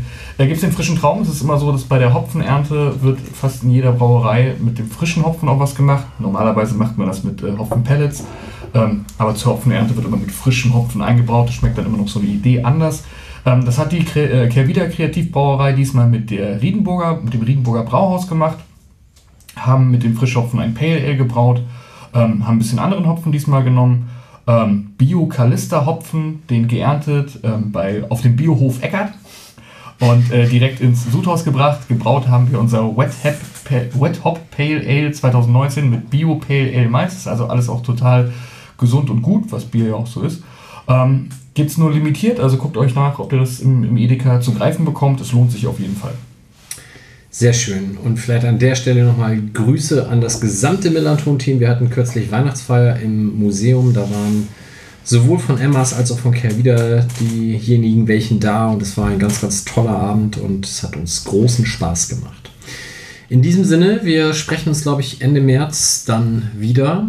Und bis dahin haben wir dann ja weitere drei Siege auf dem Weg zum dritten Tabellenplatz eingefahren. Ich habe das durchgerechnet. Ich ja. habe das durchgerechnet. Wenn alles so läuft, müssen wir uns tatsächlich mit Heidenheim so ein bisschen um den äh, dritten Platz streiten. Steigt der HSV noch ab? Äh, nein, sie arbeiten zwar dran, aber werden das im gesicherten Mittelfeld äh, abschließen. Und äh, wir werden mit zwei Punkten Vorsprung auf Heidenheim auf dem dritten Platz landen. Sehr gut. 59 Punkte sind theoretisch noch, also insgesamt 59 sind zu vergeben. Und wenn wir das alles so machen, wie ich mir das vorstelle, dann sind wir zwei Punkte vor Heidenheim. Hast du dann die erste Tabelle, auch erste Liga auch durchgetippt, damit du weißt, gegen wen wir in der Relegation ran müssen? Nee. Dann dachte tipp Hertha, jetzt. oder? Sag Werder, komm. Nee, das möchte ich nicht. Hertha BSC. Ah. Na gut, das werden wir sehen. Vielleicht hat Johnny das dann bis zur nächsten Sendung ausgerechnet. Er ist so der Rechenfuchs. Also Tabellenrechner, das ist für mich Das ist Kaffeesatzleserei. Also. ich klappe meinen Rechner zu, ich habe nichts mehr zu Ich wollte, ich, was ich wissen wollte, war, ob man in den letzten Jahren, weil ich es nicht weiß, mit 59 Punkten aufgestiegen ist oder nicht. Und ich habe gesagt, ich erinnere mich an, äh, an eine Saison, das haben 54 Punkte gereicht. Ja, genau. Das ist Hättest schon ja jetzt die Zeit mal nutzen können auf deinem Smart Device. Johnny hat den Rechner da Das hochgefahren. kann nichts ohne Dezimalzahlen wahrscheinlich. Ne? 54 war die Saison, als hier noch Schubert als Trainer hatten, Ja. oder? Kann das sein? Ja. Also inzwischen ja auch fast ein Jahrzehnt her irgendwie. Aber da hatten wir doch absurd viele Punkte und sind nicht aufgestiegen. Es gab auch mal eine, da haben wir es so verkackt, dass wir dann in der zweiten, dieses klassische erste Hälfte gut, zweite Hälfte schlecht oder andersrum. Ähm, und da haben 54 Punkte ausgereicht. Und es gab nie wieder so wenig Punkte, die gereicht haben. Dafür müsst ihr uns jetzt noch drei Minuten zuhören. So, pass mal auf. In den letzten fünf Jahren gelang es nur ein, einem Team mit weniger als 60 Punkten direkt aufzusteigen. 2014, 2015 schaffte Darmstadt es mit 59 Punkten. Nord Nordostfußball.de. Aber Also wenn du mit vernünftigen Quellen kommst, reden wir weiter. Aber es geht ja um Platz 3. Also direkt aufsteigen ist ja nochmal eine ganz andere Geschichte. Wieso? Ich da hätte ich nichts gegen. Nee, wenn, dann will ich auch Relegation spielen. Okay, So, ich denke, wir müssen das an dieser. Stelle beenden. Also, äh, es haben schon mit 57 Punkten Union Berlin den dritten Platz erreicht, 56 Punkten Holstein Kiel den dritten Platz, Das ist korrekt. den dritten Platz erreicht.